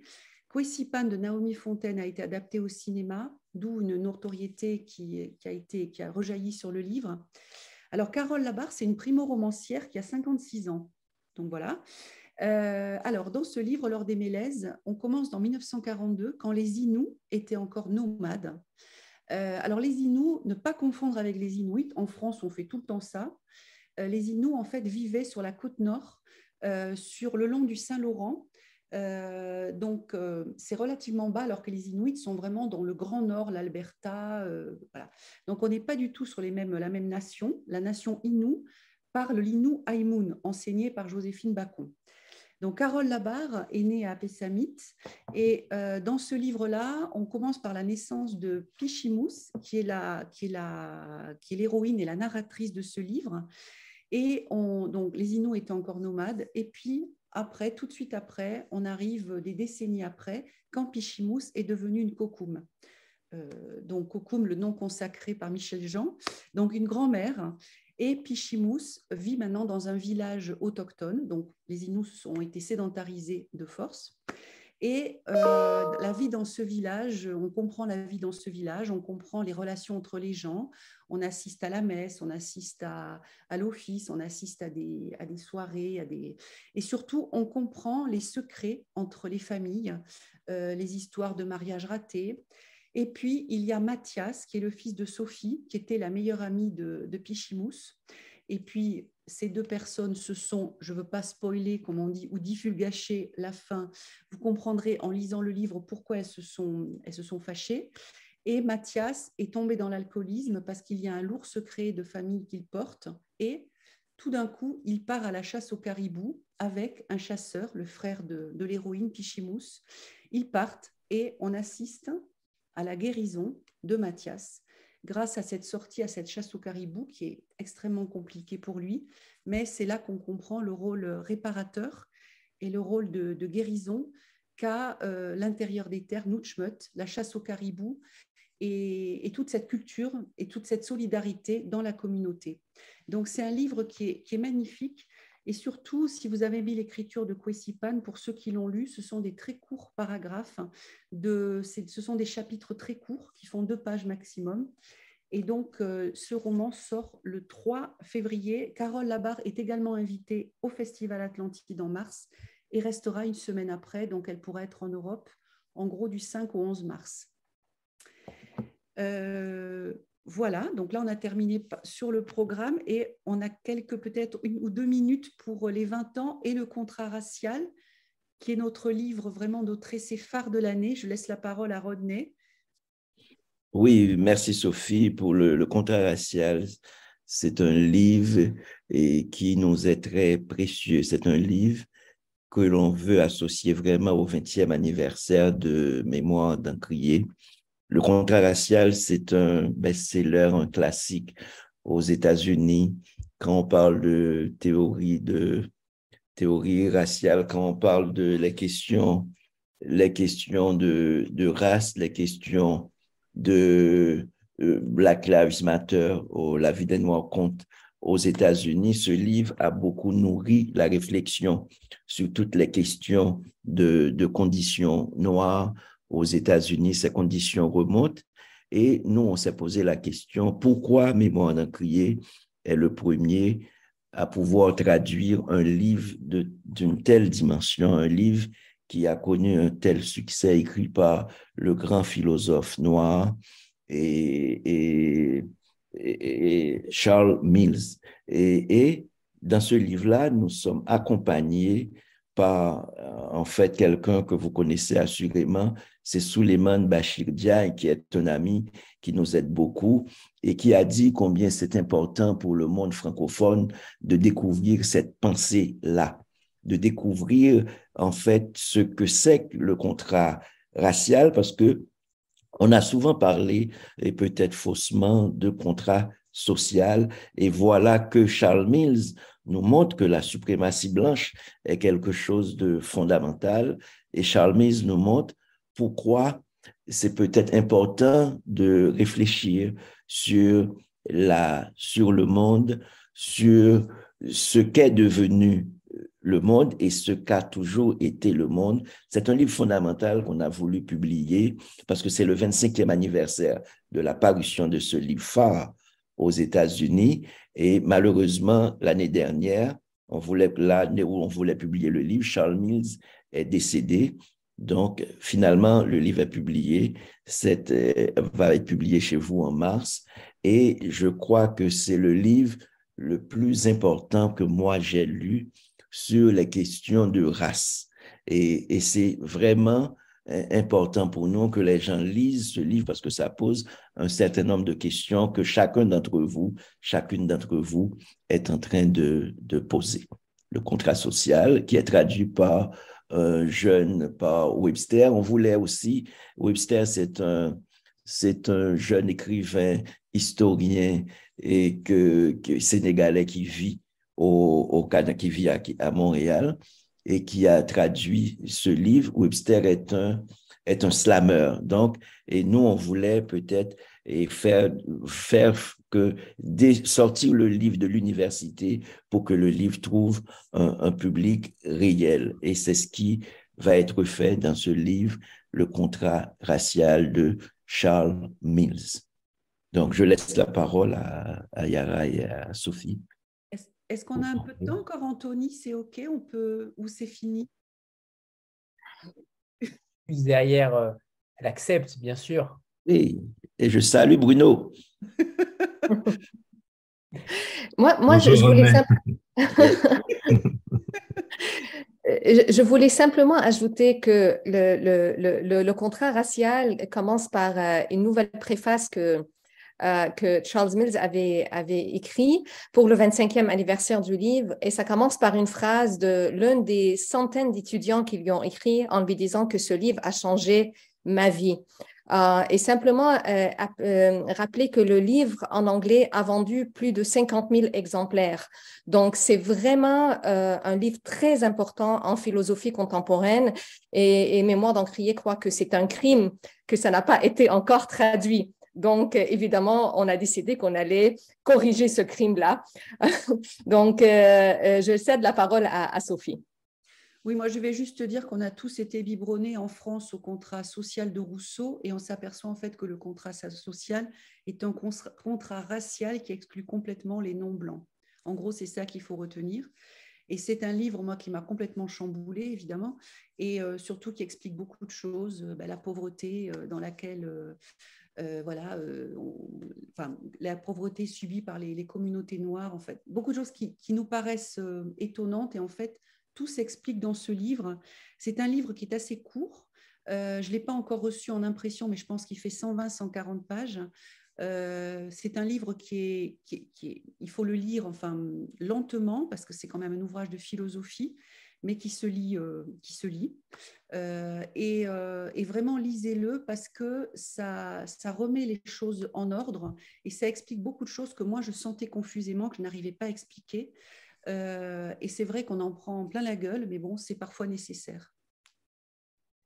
Merci, merci infiniment à, tous les trois. J'espère qu'on se reverra très vite. merci. avec vous. Merci beaucoup. Merci beaucoup à tous les trois. Merci infiniment. Merci, merci à tout le monde. À bientôt. Au revoir tout le monde. Euh, alors maintenant, on passe euh, aux éditions Bruno Doucet avec le légendaire Bruno Doucet, l'habitué des, rencontres Vlil, euh, pour nous présenter les, recueils poétiques, un petit peu de, poésie. Ça va nous faire à tous du bien dans ce monde actuel. il va nous présenter aussi une petite avant-première et elle est, elle est vraiment elle est vraiment bien. Elle est pas mal. Hein. Elle est vraiment bien. Euh, Bruno, je te cède la parole. Tu es un habitué des lieux. Mm, merci. Merci, merci Anthony, merci, merci beaucoup. Bonsoir à tous. Je salue mes amis de mémoire d'Encrier, euh, voilà que j'ai été ravi d'entendre. Je vais vous présenter quatre titres, euh, deux en janvier, deux en février, et puis effectivement, mais je le garde pour la fin, l'annonce d'une surprise. Voilà. Alors, je, commence avec euh, les deux titres euh, parus euh, le, 6, le 6 janvier. Et je, démarre avec un livre d'une poétesse, écrivaine française, qui s'appelle Perrine Lequerec, qui pendant très longtemps a fait un, très étrange métier, puisqu'elle était, elle a exercé le métier de recherchiste indépendante. Euh, voilà, son livre s'appelle Warglyph. Euh, recherchiste indépendante, elle a travaillé pour la, télévision, le cinéma, l'édition, et elle a écrit euh, des, romans, des pamphlets, de la poésie. Euh, vous avez peut-être entendu parler de ses précédents recueils, Feu, euh, publié euh, dans ma maison d'édition il y a deux ans, et puis Rouge Pute, publié, qui est un recueil magnifique, qui a eu beaucoup de, beaucoup de succès, publié à la Contralée il y a trois ans de cela.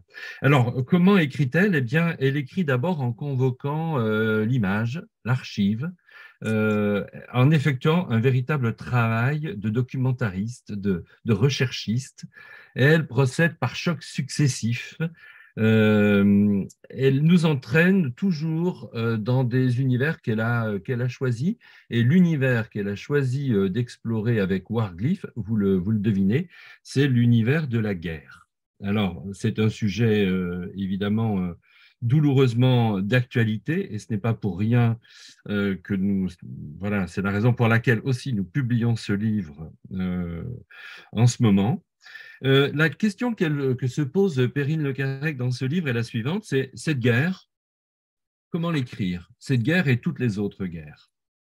Et d'emblée, elle dévoile au fond son, intention, à savoir, euh, face à la sidération euh, dans laquelle nous plonge la guerre, face au silence de l'histoire, face à la tentation toujours présente de l'oubli, eh bien, elle tente de décoder ce qu'on pourrait appeler la grammaire de, la guerre, en fait. Elle va euh, l'analyser, elle va euh, scruter ses manifestations, elle va inventorier ses formes, elle va euh, repérer ses constantes et ses variantes, elle va aussi parcourir son atlas, puisque la guerre est à la fois universelle et atemporelle. Elle va, au fond, tenter d'opérer une espèce de déchiffrage de cette euh, partition euh, sans cesse euh, rejouée de la guerre. Alors, l'idée qu'il y a là derrière, c'est bien évidemment qu'on ne parviendra pas à faire cesser les armes, à faire taire les armes, si on ne parvient pas à comprendre le langage de la guerre. C'est ce qu'elle essaie de, faire. C'est un livre, c'est un petit livre, et c'est un, un, petit livre terriblement ambitieux, qui nous montre au fond que, bien sûr, les décors, les acteurs changent, euh, bah, la guerre euh, en Ukraine, euh, ce n'est pas celle de Tchétchénie ou d'Afghanistan. les guerres sont différentes les unes des autres, mais en même temps, le scénario de ces tragédies est presque toujours le même. Il est régulièrement répété, inlassablement répété, tragiquement répété. Alors, c'est quoi cette répétition? C'est l'agression, l'annexion, le chaos, l'exil, la ruine ou les ruines, et puis, et puis, bien évidemment, et là, euh, les choses sont cyniques, mais la reconstruction, euh, la reconstruction du, voilà, des, pays. Et il va, au fond, euh, dans ce livre, vraiment nous aider à mieux comprendre ce qu'est la guerre. Alors, vous allez me dire, mais c'est un livre de poésie. On pense toujours que la poésie est arrimée à la question du sentiment, parfois de l'optimisme. Non, ben là, oui, nous sommes dans un ouvrage de poésie euh, très objective, euh, hyper réaliste, avec euh, des mots qui sont là pour, au fond, je dirais, échantillonner le chaos de la guerre.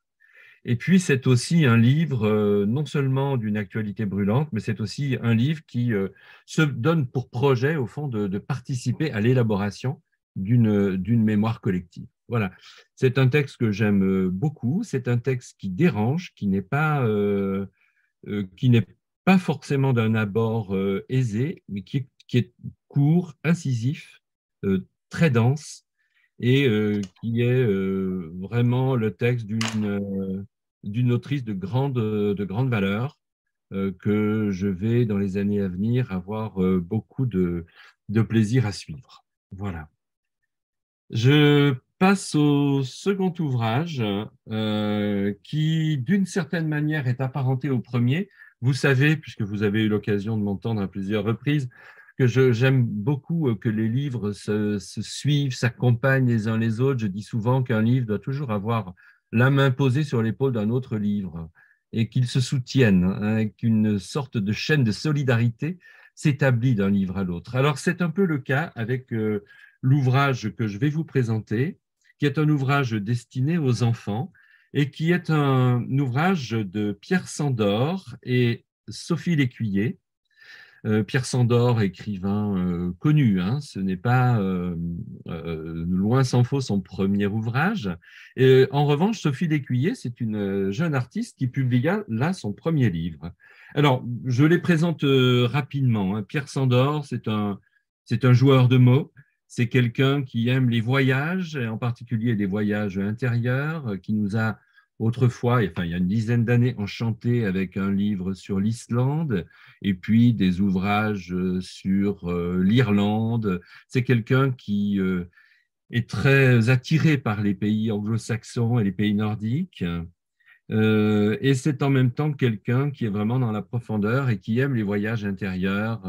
au fond, tout voyage doit nous conduire vers nous-mêmes. C'est un peu ce que nous dit Pierre euh, Sandor à travers sa littérature. Quant à Sophie Lécuyer, alors vous devinez peut-être déjà que c'est une fabricante d'images qui fait surgir des émotions avec des moyens tout à fait singuliers. Les moyens qu'elle utilise ici dans ce livre, c'est le cyanotype, euh, un procédé qui est proche de la photographie euh, et qui euh, vraiment euh, c'est vraiment Sophie Lécuyer, la personne qu'il fallait pour accompagner ce travail euh, littéraire de Pierre Sandor. C'est d'ailleurs Pierre qui nous a euh, suggéré, qui a suggéré à Muriel Zac, qui est la directrice de la collection euh, Poésie Histoire, de faire appel à Sophie. Alors, de quoi parle leur livre?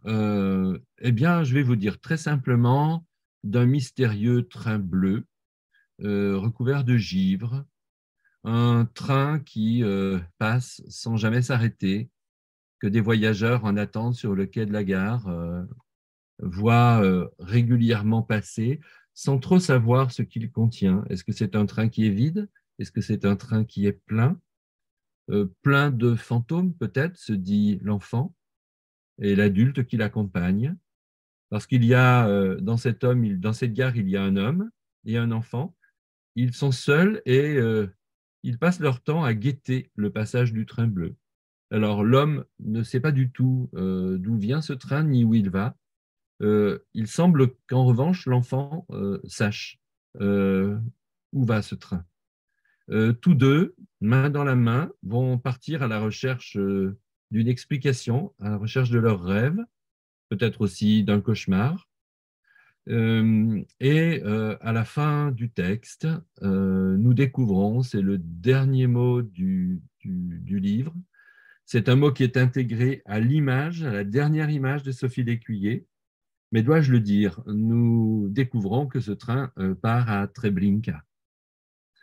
Au fond, nous avons euh, affaire ici à un sujet grave, mais qui est traité de manière euh, onirique, à hauteur d'enfance, dans une alliance extraordinaire euh, de la magie euh, du poème et euh, de la magie des cyanotypes de Sophie Lécuyer. Je trouve que c'est un texte formidable qui a une, une, extraordinaire puissance d'évocation. C'est un livre assez envoûtant, en fait, hein, qui va permettre aux adultes, je pense même aux enseignants, des classes, des petites classes, euh, par exemple des classes de CM2, euh, la dernière année de l'école primaire, bah, d'aborder cette question difficile de la déportation avec, euh, avec les enfants qu'ils ont en face d'eux, sans jamais les heurter, mais en prenant au sérieux leurs interrogations sur la vie, mais aussi sur l'histoire et ces chaos à répétition. Voilà. C'est la raison pour laquelle je vous disais tout à l'heure que ces deux livres sont, sont apparentés, sont reliés. Euh, je, je, conclus sur ce deuxième livre en vous disant que euh, c'est le septième livre de la collection euh, Poésie-Histoire. Le précédent, vous le connaissez parce que je crois qu'on a eu l'occasion d'en parler. C'était Immense sans leurs ailes de Muriel Zac avec euh, des portraits d'enfants syriens de Nathalie Novi. Et vous savez euh, que, au fond, ce que nous voulons faire dans cette collection euh, de poésie pour les enfants, c'est les prendre au sérieux. c'est répondre à leur quête de sens, à leurs interrogations, en se tenant quand même assez souvent à distance des historiettes poétiques qui ont trop souvent bercé l'enfance euh, comme si euh, finalement euh, la poésie pour enfants était une sorte de sous-produit de la littérature adulte. Non, nous, ne pensons pas cela et, nous abordons des sujets qui peuvent être graves, mais qui sont, comme c'est le cas ici, traités avec une infinie douceur, parce que au fond, la poésie, ça sert à cela, ça sert à peut-être dompter le fauve du monde dans lequel nous vivons avec cette infinie douceur des mots. Euh, finalement, euh, finalement, c'est pas si mal d'avoir une maison d'édition. Elle porte mon nom, parfois ça m'embarrasse beaucoup, ça m'embarrasse souvent, mais je me dis quand même dans ce nom, ce qui est bien, c'est qu'on y entend quand même le mot douceur. Voilà. Et puis on y entend aussi euh, d'où c'est, d'où cela vient-il, d'où viennent-ils tous ces poètes que nous, que nous publions?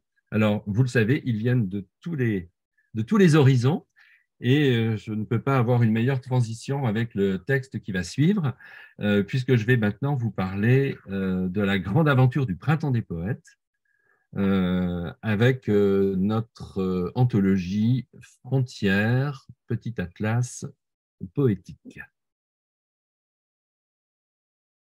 Alors, Frontières, petit atlas poétique, de quoi s'agit-il? Il, s'agit d'une anthologie qui euh, va paraître donc euh, le 3 février, c'est-à-dire cinq semaines avant le début du Printemps des Poètes, hein, puisque la 25e édition du Printemps des Poètes aura lieu, je crois, du 12 au 28 mars prochain. 25e édition dont le thème est frontières, justement. Alors moi, je ne pouvais pas rêver d'un thème qui me parle qui me parle davantage. Et ce que nous avons cherché à faire euh, dans, ce livre, euh, c'est au fond euh, parcourir le monde en interrogeant cette question de, des frontières.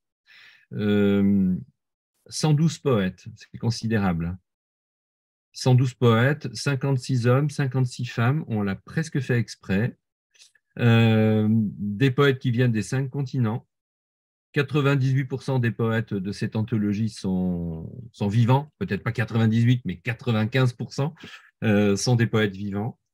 des poètes qui ont tous un rapport particulier à la frontière. Alors, j'allais dire que le premier dessin, le premier objectif de, de ce livre, c'est de poser l'index sur des zones de tension frontalière que l'on observe aujourd'hui à la surface du globe, euh, qui sont euh, bien entendu euh, des zones qui sont génératrices de poésie et parfois de poésie sublime. Alors il y a quatre territoires que nous avons vraiment convoqués dans, dans, ce livre, auquel nous avons consacré un chapitre, l'Ukraine, parce que nous l'avons au cœur, vous le savez, nous avons publié il y a quelques mois une très importante anthologie bilingue de la poésie ukrainienne. Nous travaillons avec notamment euh, des jeunes poètes restés au pays.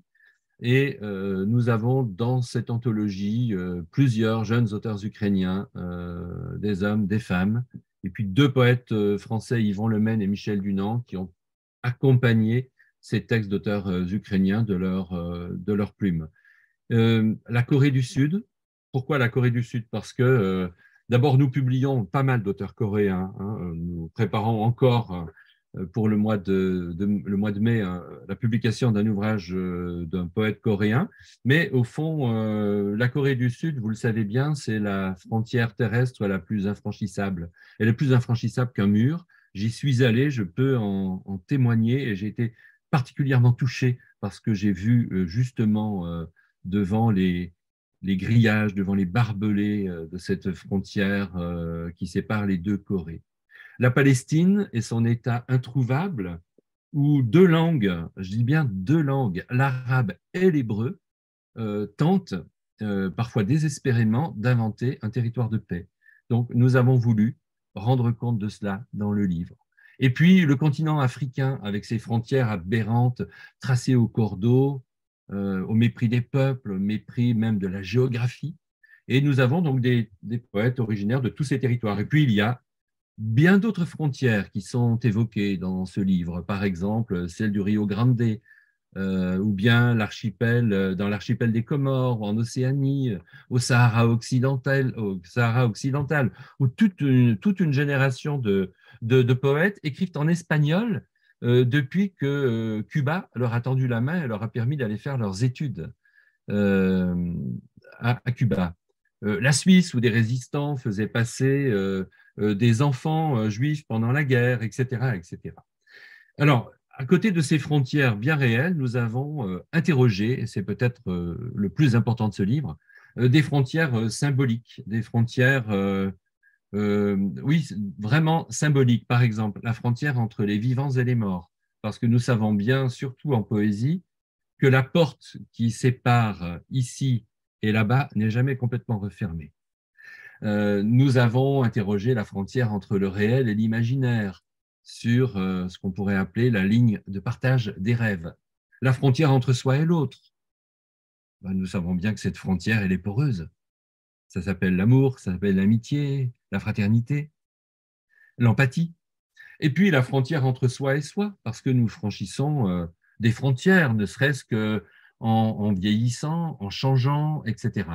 Et donc, nous, la frontière des langues aussi, euh, nous lui avons consacré un, chapitre, sans jamais oublier, au fond, comme le dit le poète mongol Mendoyo, que le globe terrestre n'est jamais qu'une pierre ronde et qu'on finit toujours par revenir à son point de départ. Alors, pourquoi, pourquoi ce livre? Ce n'est pas simplement un livre de circonstances pour euh, la 25e édition du Printemps des Poètes, c'est un livre auquel je crois pour dire non au repli identitaire, euh, non à la peur de l'autre, non euh, à cette crise de confiance en l'avenir qui est en train de contaminer une partie de, la planète. Un livre comme celui-ci, je pense, n'est vraiment pas inutile. Pourquoi? Parce qu'il entend, euh, au fond, appliquer sur euh, la terre couturée. Euh, oui, je dis bien la terre couturée, parce qu'au fond, les frontières, ce sont des cicatrices. Ce sont des cicatrices à la surface du globe. Alors, on entend appliquer justement le baume de la poésie sur cette terre couturée, sur ces cicatrices, Et un peu comme on regarde les lignes de la main, je conclus en vous en, évoquant ces trois vers de Robert Desnos. Vous savez, dans un de ses poèmes, il parle des lignes de vie, lignes de main, lignes de chance, lignes de cœur. Eh bien, nous avons 112 mains ouvertes euh, dans, ce livre, qui sont euh, comme 112 feuilles avec leurs lignes. Et euh, je crois que c'est un, une invitation au voyage qui n'a pas fini de vous, qui n'a pas fini de vous surprendre. Voilà. Il me reste encore un petit peu de temps, Anthony, deux, trois minutes? Oui, oui, oui. Ah, ouais, ouais. J'ai mis mon, mon j'ai mis mon, petit chronomètre là. Alors j'ai le temps de, de vous parler d'un premier recueil d'une jeune femme qui était aussi présente dans l'anthologie euh, euh, du Printemps des Poètes, qui s'appelle Sofia Karampali Farhat. Elle publie chez nous son premier recueil. Elle est toute jeune, hein. Sofia, elle est née en 94 dans une famille gréco-libanaise. Sa maman est grecque, son papa est libanais, et elle, euh, elle est venue vivre en France. Elle écrit en français. voilà, c'est sa langue d'adoption. Et pourquoi est-ce qu'elle a quitté son pays ou ses pays?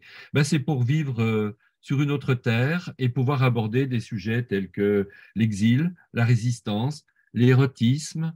Euh, en parallèle, elle est chercheuse en géopolitique, spécialiste du Moyen-Orient, et euh, elle traduit des romans, de la poésie. Elle publie avec nous son premier recueil. C'est un texte magnifique. Zaatar, découvrez-le. Vous découvrirez aussi que le zaatar est une plante. C'est une plante qui ressemble à l'origan, euh, au thym, et c'est une plante que sa grand-mère semait, le thym sauvage, pour conjurer la guerre, pour conjurer le mal. Euh, voilà, il y a même chez les gens euh, qui vivent dans des pays marqués par la détresse ou la guerre, eh bien, ces tables mises où le zaatar apporte ses saveurs, sur, euh, sur, dans les plats. Euh, et au fond, on a affaire ici à un premier recueil qui est placé sous le signe, le double signe de la lutte et de, et de la vie, de l'affirmation d'une différence. Moi, c'est un texte que j'aime beaucoup. Je suis persuadé qu'on entendra pendant longtemps parler de cette jeune femme. Je redonne son nom, Sophia Karampali Farhat. Voilà.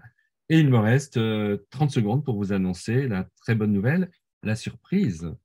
Alors, de quoi s'agit-il? Si je vous montre ce livre, est-ce que vous le voyez? Et on le connaît surtout très bien. Ah, vous le connaissez très bien, puisque vous avez reçu euh, Hélène Dorion il y a maintenant, euh, je dirais quoi, 13 euh, mois à peu près, 14 mois. Son livre est paru en octobre 2021. Il a très bien marché hein, au Québec, en France et il est inscrit au programme du baccalauréat en remplacement d'alcool d'Apollinaire. J'ai bien dit en remplacement d'alcool d'Apollinaire pour les trois années à venir. C'est une aventure extraordinaire qui commencera euh, euh, très exactement à la rentrée de septembre 2023 pour le bac 2024, 2025, 2026. Ce sont des centaines de milliers de lycéens qui entendront parler de poésie contemporaine, qui entendront parler des forêts d'Hélène d'Orient, euh, alors même que parfois euh, les forêts devant chez eux euh, brûlent. Hein, c'est ce qu'on a vécu cette année. Et qui vont pouvoir, au fond, penser, découvrir que la poésie, c'est autre chose que des barbus morts, des auteurs disparus de longue date, puisque c'est la première fois, non seulement qu'une Québécoise est au programme du bac, mais qu'une femme vivante est au programme du, baccalauréat. Voilà, j'en suis heureux et fier. Je ne, vous, raconterai pas les tentatives de prédation que nous avons dû subir euh, en provenance d'une grande partie de l'édition euh, française, l'édition scolaire et parascolaire. Et je vous dis simplement que voilà, nous préparons une édition de poche avec un livre qui sera vendu 5,90 euros. C'est pas cher hein, pour un livre de 160 pages puisqu'il comportera euh, le livre d'Hélène Dorion et puis euh, un dossier que j'ai moi-même euh, que moi-même rédigé pour permettre à ce petit bateau nommé Poésie eh d'aller dans ce vaste océan de la prescription scolaire. Voilà, nous en sommes très heureux, très fiers, et c'est une aventure assez inédite en vérité, pour nous. Merci Anthony. C'est qu'on reconnaît un éditeur aussi indépendant par la force de ses choix et de son courage. Et de ses refus. Et de ses refus. Et de ses refus. on, a oublié, de dire que la collection de poche euh, sortira en mars. Euh, et pas elle sort en mars. Euh, elle sort le 3 mars. Elle va apporter, elle aura un, nom formidable. Elle va s'appeler Sacoche. Voilà, la sacoche, c'est ce qu'on emmène avec soi. On n'y glisse que des choses essentielles. Voilà, sacoche. Je pourrais presque ajouter la poésie qui vous scotche, hein mais ah. bon, ça c'est un peu facile. voilà. Bruno. Merci. Merci, Merci Anthony. À bientôt. À bientôt. Au revoir. Alors, on va, on va terminer la soirée avec une maison d'édition qu'on aime euh, aussi particulièrement, puisque euh, c'est le premier prix Vlil qui a été désigné avec Michel Jean, euh, avec les éditions de Paysages, avec Amaury Levillayer. Est-ce que tu m'entends, Amaury, qui est donc le fondateur de la maison? Oui, je t'entends. Est-ce que vous m'entendez, vous? C'est parfait, c'est parfait, on t'entend. C'est parfait. Euh, on rappelle que Coucou est sorti euh, récemment chez Point en poche aussi, et on espère qu'il gagnera le prix des lecteurs. Euh, il sera donc. C'est bien parti, c'est bien parti. En tous les cas, il est dans les trois. Si, on a bien compris un petit peu le système, il est dans les trois derniers encore en ligne. Donc, c'est plutôt bien parti. Plutôt bien parti. Donc, on va continuer avec le, Québec, avec la littérature autochtone d'Amérique du Nord, avec toi, Amaury. pour nous présenter ce premier semestre, car les éditions de paysages publient également peu, mais bien. Euh, alors, on t'écoute, Amaury, avec grand plaisir. Oui, bah d'abord bonsoir et, merci à nouveau de m'accueillir. Bonsoir à tout le monde. J'ai regardé un petit peu aussi qui était là. Ça fait plaisir de, de voir encore des, des, des, des connaissances. Donc c'est super. Et puis grâce à grâce à Vlil, grâce à toi Anthony, ben on maintient ce lien. Donc c'est vraiment vraiment super. Je sais pour qui aussi. Euh, bah, parfois je travaille. Ça c'est important d'avoir des, des lecteurs et des lectrices en tête aussi. Alors évidemment, euh, vous me passez beaucoup de choses, c'est super, mais c'est vrai qu'on va essayer aussi de vous étonner un petit peu cette année. En tout cas, euh, déjà rien qu'avec le premier c'est euh, vendredi prochain qui sort. C'est De Vengeance de la jeune autrice Gilly Kurtness, qui elle est également issue de Machtoyach, comme Michel. et bah, pour le coup, on a décidé un petit peu de faire un, comme je disais, un pas de côté. C'est-à-dire qu'on voulait un peu vous surprendre aussi en se disant que euh, on allait aller euh, au-delà de ce qu'on avait un petit peu plus l'habitude de lire jusqu'à présent, euh, pour montrer aussi qu'en fait les, auteurs autochtones, comme tous les autres, pouvaient investir tous les genres littéraires. Et euh, pourquoi pas celui du thriller, du roman noir, comme c'est le cas ici, bien qu'il y ait une dimension aussi euh, comédie, parfois aussi dramatique, et je trouvais que c'était effectivement peut-être le meilleur livre pour essayer de sortir un petit peu de ce qu'on a l'habitude de lire dans cette littérature autochtone, qui est pourtant rien qu'à ses débuts en France, mais ça me semble important d'emblée de proposer, euh, d'insister un peu sur la pluralité en fait de cette littérature-là. Et c'est un court roman, en tous les cas, qui se lit assez aisément, de courts chapitres où on suit le cheminement d'une jeune femme qui semble bien sous tout rapport, avec un, visage qu'on nous décrit euh, plutôt amène, plutôt joli, mais comme elle le dit, finalement, euh, elle reste assez banale et son art, c'est de se dissimuler ou en tout cas de se fondre euh, dans la population. On la voit pas, mais sauf qu'elle nourrit une sorte de, bah peut-être j'irais une haine contre l'humanité, mais petit à petit qu'on voit se construire aussi. et finalement, c'est quasiment une sorte de journal intime d'une tueuse en série, parce que c'est le cas en réalité. Mais euh, moi, ce que j'aimais beaucoup là-dedans, c'est que, comme j'essaye de le dire un peu dans la quatrième de couverture, euh, c'est qu'à force de le lire, bah, on se met presque à non seulement, euh, comment dire, euh, presque justifier ce qu'elle fait, mais être en accord pratiquement avec euh, avec les, les, les, les, réflexions qui sont les siennes par rapport à ses contemporains, et ça donne lieu parfois à des choses assez assez drôles. Alors au départ, c'est vrai que tout ça semble partir d'un simple accident.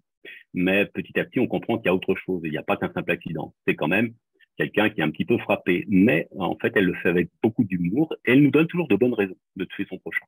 Et c'est vrai que euh, ça a été une découverte assez étonnante à, la lire. Euh, alors là aussi, qu'est-ce qu'il y a d'autochtone là-dedans? Ben, Moi, je serais bien incapable de vous le dire, ne l'étant pas moi-même. Mais par contre, elle n'a jamais souhaité, euh, Kurtness, insister au départ justement sur cette autochtonie que ce soit une volonté personnelle ou autre, c'est pas ce qu'elle a mis en avant.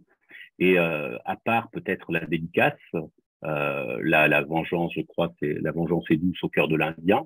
À part ces dédicaces et le titre du dernier chapitre, qui est l'été des Indiens, eh bien, il y a bien peu de choses qui relèvent en tant que telle de l'autochtonie. Mais là encore, il faudrait peut-être aller plus loin, décrypter. Il faudrait demander, par exemple, je pense à, Claire Tasté, qui est euh, notre grande spécialiste de cette littérature-là aussi, d'aller voir ce qu'il y a finalement ou pas euh, par rapport à son point de vue autochtone. Mais en tous les cas, euh, c'est quelque chose qu'on a vraiment aimé faire parce que oui, on a ri à la lecture de ce journal.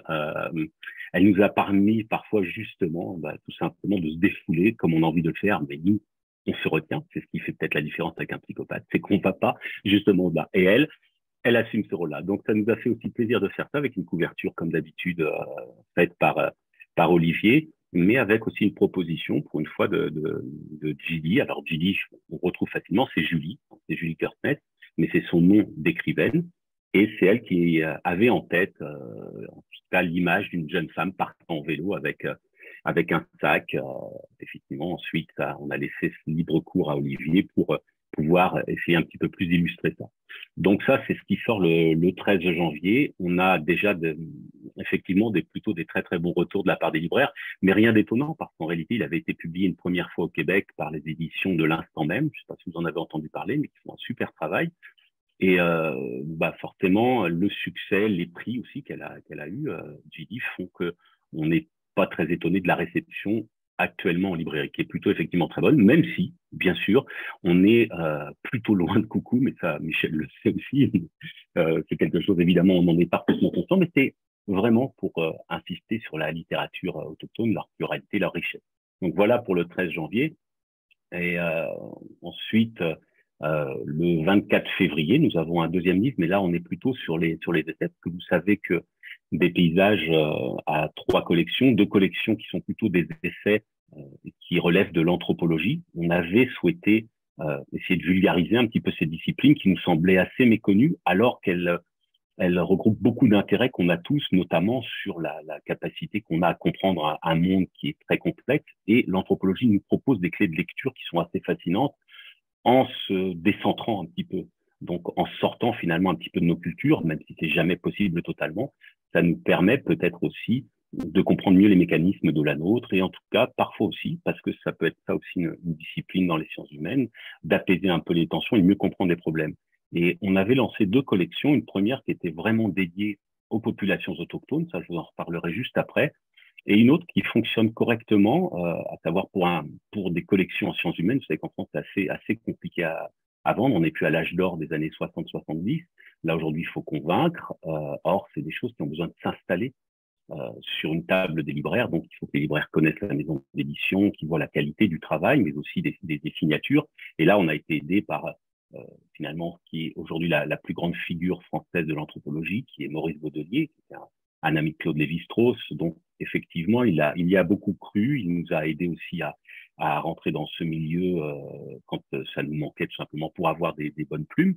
Et euh, ce livre-là, justement, qu'on va publier, je trouve qu'il correspond bien à ce qu'on avait envie de faire avec cette collection que j'ai intitulée Sous l'écorce, euh, justement pour essayer de voir ce qui se passe en dessous cette écorce-là, selon un mot de, Jacques Lacarrière. Et euh, le titre de ce livre-là, qui sort donc le 24 février, s'appelle Chronotopie. Donc, c'est d'un certain François Laplantine. Alors, la couverture est à peu près finie. Je disais, euh, je disais justement à Anthony qu'on était en train de travailler encore aujourd'hui. On doit livrer le fichier demain à l'imprimeur. Donc, c'est, on est un petit peu sous tension. On a, on a, une, bonne, on va dire un bon programme, janvier, février, mars. Donc, c'est assez, dense. Et euh, là, pour le coup, avec une photographie dont vous avez peut-être entendu, ou en tout cas, vous l'avez peut-être croisé, on l'a travaillé un petit peu, cette, cette, ce visuel-là parce qu'en réalité, c'est la photographie de l'homme à la perche, c'est ce qu'on appelait les chronophotographies, les, premières tentatives de comprendre un petit peu l'impact du temps sur l'espace et l'espace sur le temps. Et on trouvait que ça correspondait tout à fait au propos, puisque le propos de, François Laplantine, qui pour les bah pour tous ceux qui ont fréquenté les bibliothèques universitaires est un classique du genre. Il a publié plus d'une quarantaine de livres. Euh, il s'intéresse au théâtre, à différents pays, et effectivement, il a il a fait toute sa carrière à, l'université de Lyon, il a monté le département en anthropologie. Donc c'est quelqu'un qui est véritablement un, classique de cette discipline. Et avec ce livre-là, ça correspond bien à la, collection parce que il est relativement court, il fait, je environ, euh, environ 200 pages, quelque chose comme ça. Et euh, surtout, euh, très peu de notes, une bibliographie pour ceux qui veulent aller plus loin, mais on est vraiment dans une sorte de vulgarisation. Alors moi, j'ai pas du tout peur de ce, de ce mot-là, de la vulgarisation. Au contraire, c'est d'essayer justement de, de décrypter ces enjeux-là, mais sans verbiage aucun. Donc, on fait un énorme travail toujours de relecture.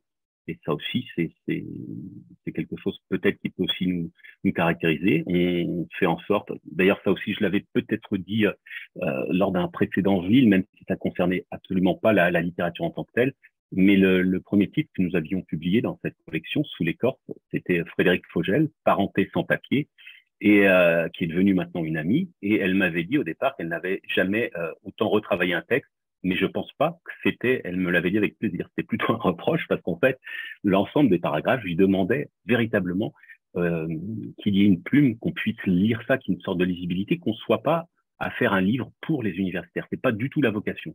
C'est au contraire ceux qui sont curieux et curieux. J'ai pas la prétention d'atteindre le grand public, pas avec ce type d'écriture, mais celles et ceux qui sont curieux, donc euh, qui sont intéressés par un domaine, bah, justement pourront enrichir euh, cette connaissance grâce à ce genre de, de, de, de petits livres.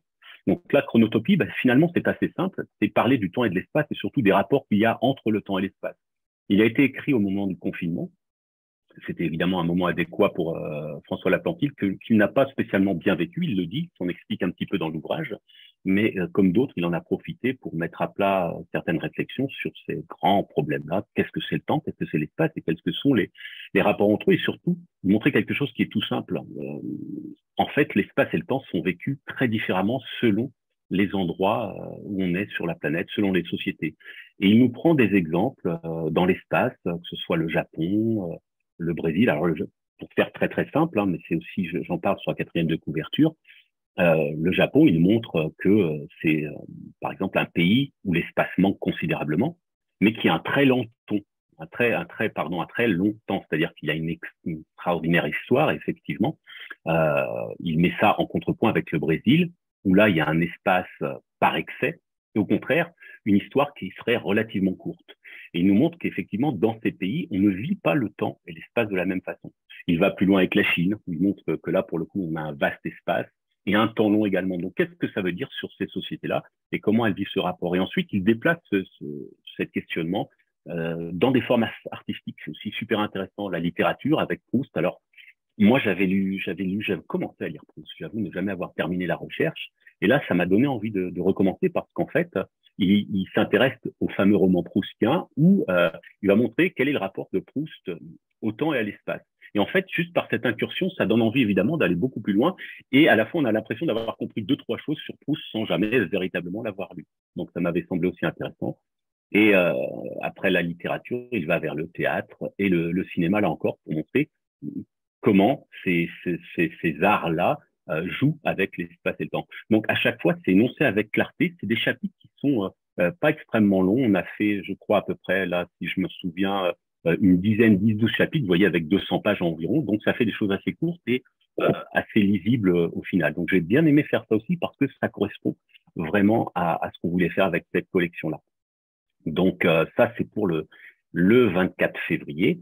Et le, troisième titre dont je voulais vous parler ce soir, euh, avant de vous annoncer juste deux autres, en fonction du temps, on verra si je peux aller plus loin.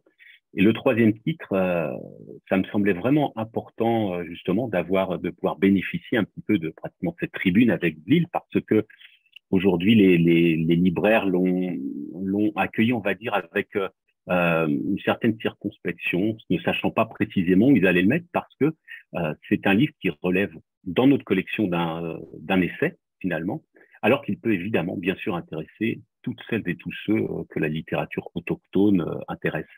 Ça s'appellera euh, Mathieu Mestococho, chasseur Inou, et il a été compilé, pas écrit, mais compilé par un anthropologue qui s'appelle Serge Bouchard, qui est très très connu au Québec, qui est mort il y a peu de temps, qui était une figure majeure euh, de la scène intellectuelle. C'était aussi un animateur radio. Il a fait énormément de, livres, y compris de choses qui ne relèvent absolument pas de l'anthropologie, mais qui ont effectivement énormément marché au Québec. Et il nous avait livré, euh, euh enfin, euh, en tous les cas, il avait comment dire, rencontré Mathieu Mestococho, qui était un chasseur in, qui est exactement, ça, il faudra qu'on en reparle avec Michel un jour, mais qui est pratiquement contemporain d'Almanda.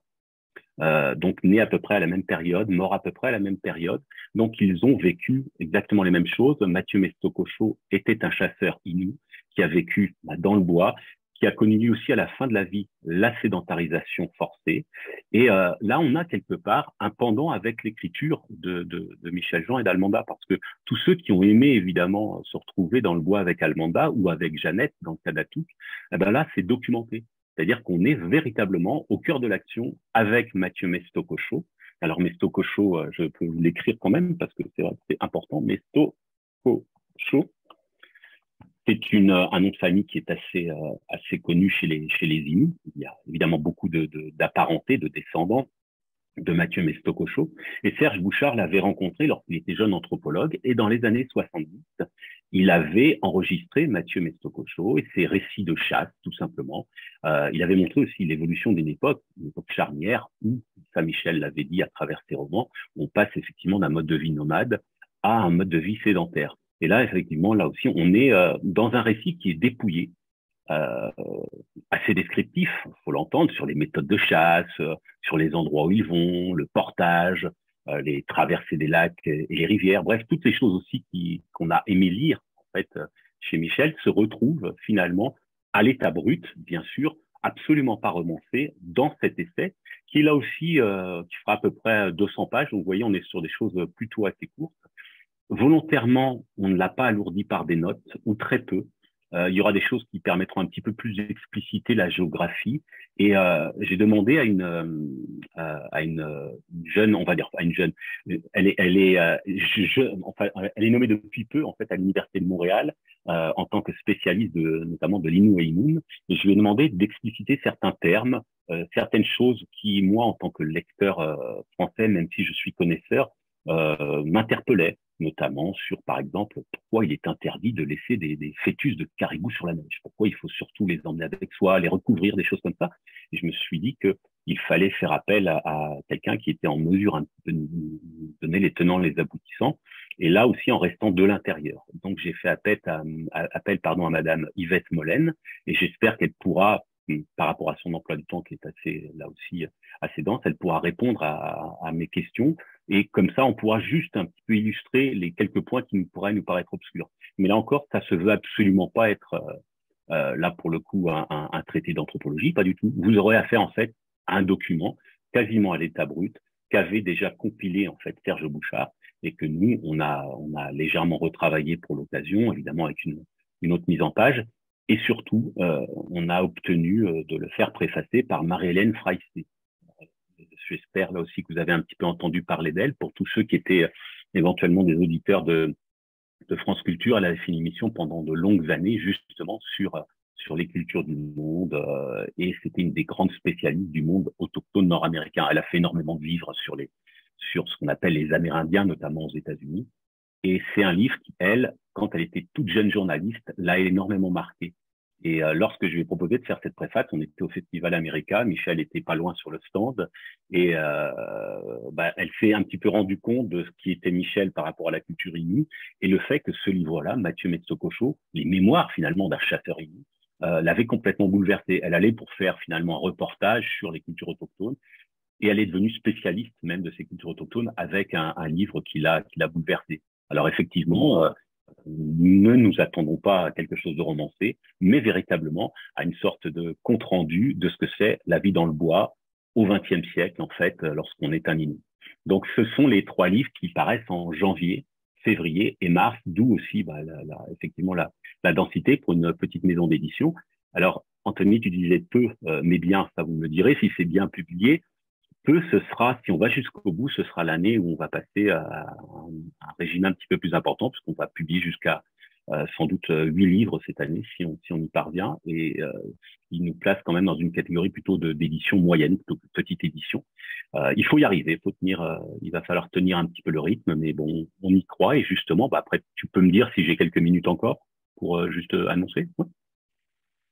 Donc, on aura autre chose qui, je pense, là, effectivement, vont va intéresser là encore tous les lecteurs de, de, Michel, mais également de ceux qui ont pu lire euh, Petite femme montagne ou encore euh, euh, Le baiser de la reine blanche, puisque on publiera au mois de mai le dernier roman de Natacha Canapé-Fontaine, qui est une amie de Naomi, qui est une amie de Michel aussi, qui s'appelle Noé Taquan, son livre qui est paru chez XYZ à Montréal. Et euh, bah, c'est quelqu'un que moi je connaissais à travers notamment Amoun hein, dans une de ses euh, dans une de ses nouvelles. Pour ceux qui l'ont lu, je crois que ça s'appelait euh, J'ai brûlé toutes les lettres de mon prénom, quelque chose comme ça. J'avais été assez bouleversé à l'époque. C'est quelqu'un qu'on a rencontré, mon épouse et moi, qu'on a beaucoup beaucoup apprécié, qui est une artiste multidisciplinaire extrêmement aboutie, qui a fait aussi une série télévision qui est très connue au Québec, mais qui aussi se euh, une militante pour les droits autochtones. Elle est assez jeune, mais elle a touché à tout. Elle fait de la danse, du théâtre. Euh, l'autre jour, je l'ai vue euh, sur une émission où elle était en train de chanter avec Pierre Lapointe, qui est évidemment un grand, un grand chanteur québécois aussi, où elle lui apprenait à chanter Douce nuit en, en Donc, c'est effectivement quelqu'un qui a une, dimension très importante au Québec, qui vient très souvent en France, et en plus, j'ai appris incidemment qu'elle était, je crois, elle avait reçu une distinction par la France, commandeur des arts et des lettres en France. Donc, quelqu'un aussi qui a l'habitude de venir ici, qui sera, je l'espère, justement avant l'été pour défendre en fait son, roman et qui, elle, a hâte de venir aussi en librairie.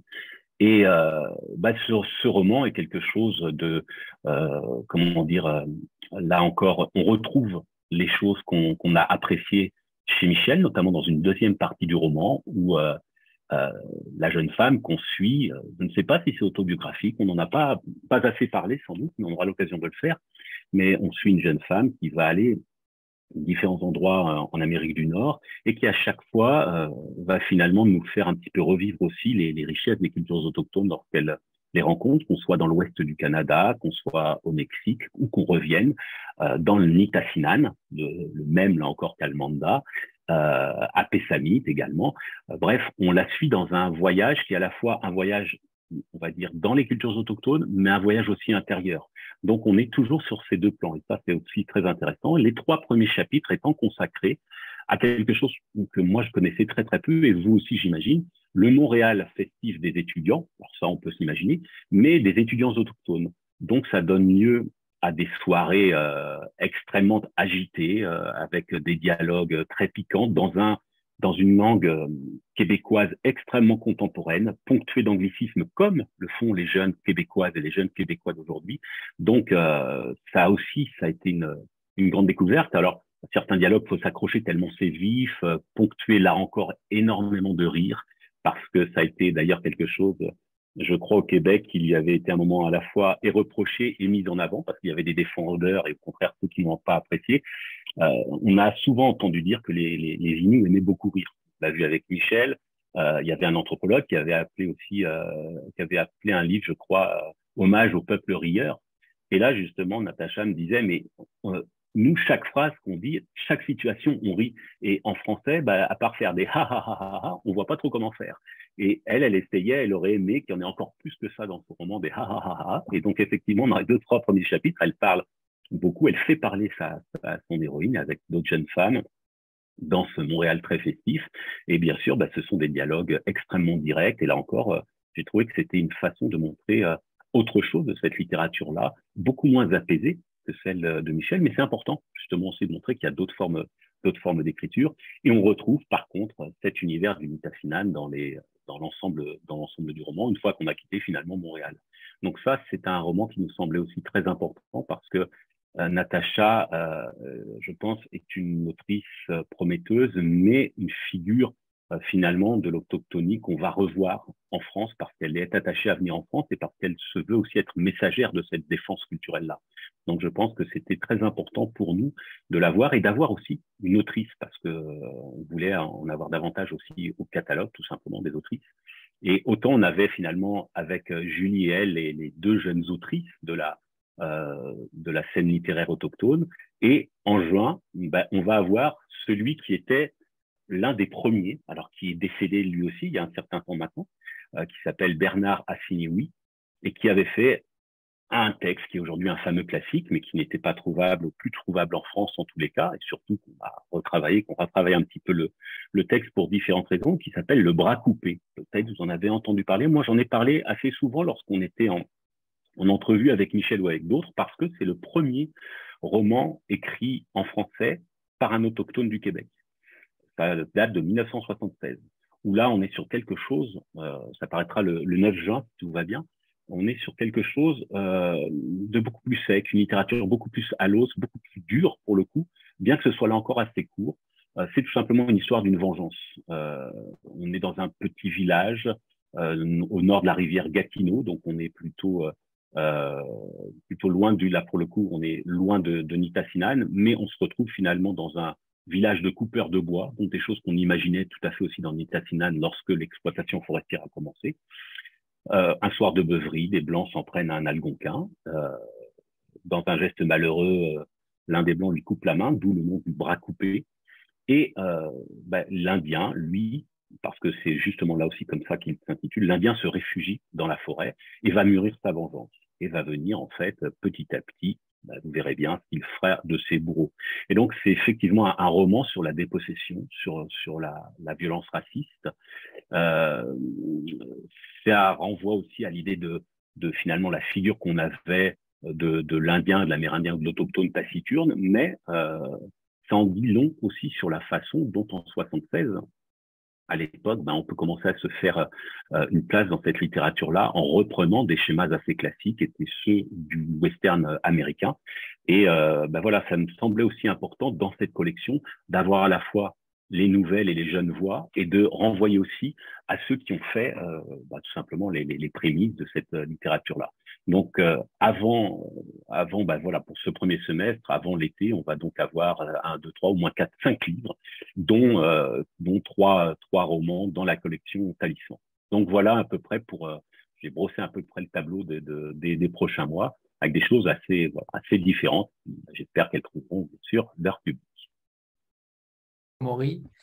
Et merci beaucoup pour ce premier semestre. Là, on a dépassé, mais tant mieux parce qu'il le fallait. Euh, et puis en plus, c'est le, le choix de celui qui passe en dernier. Euh...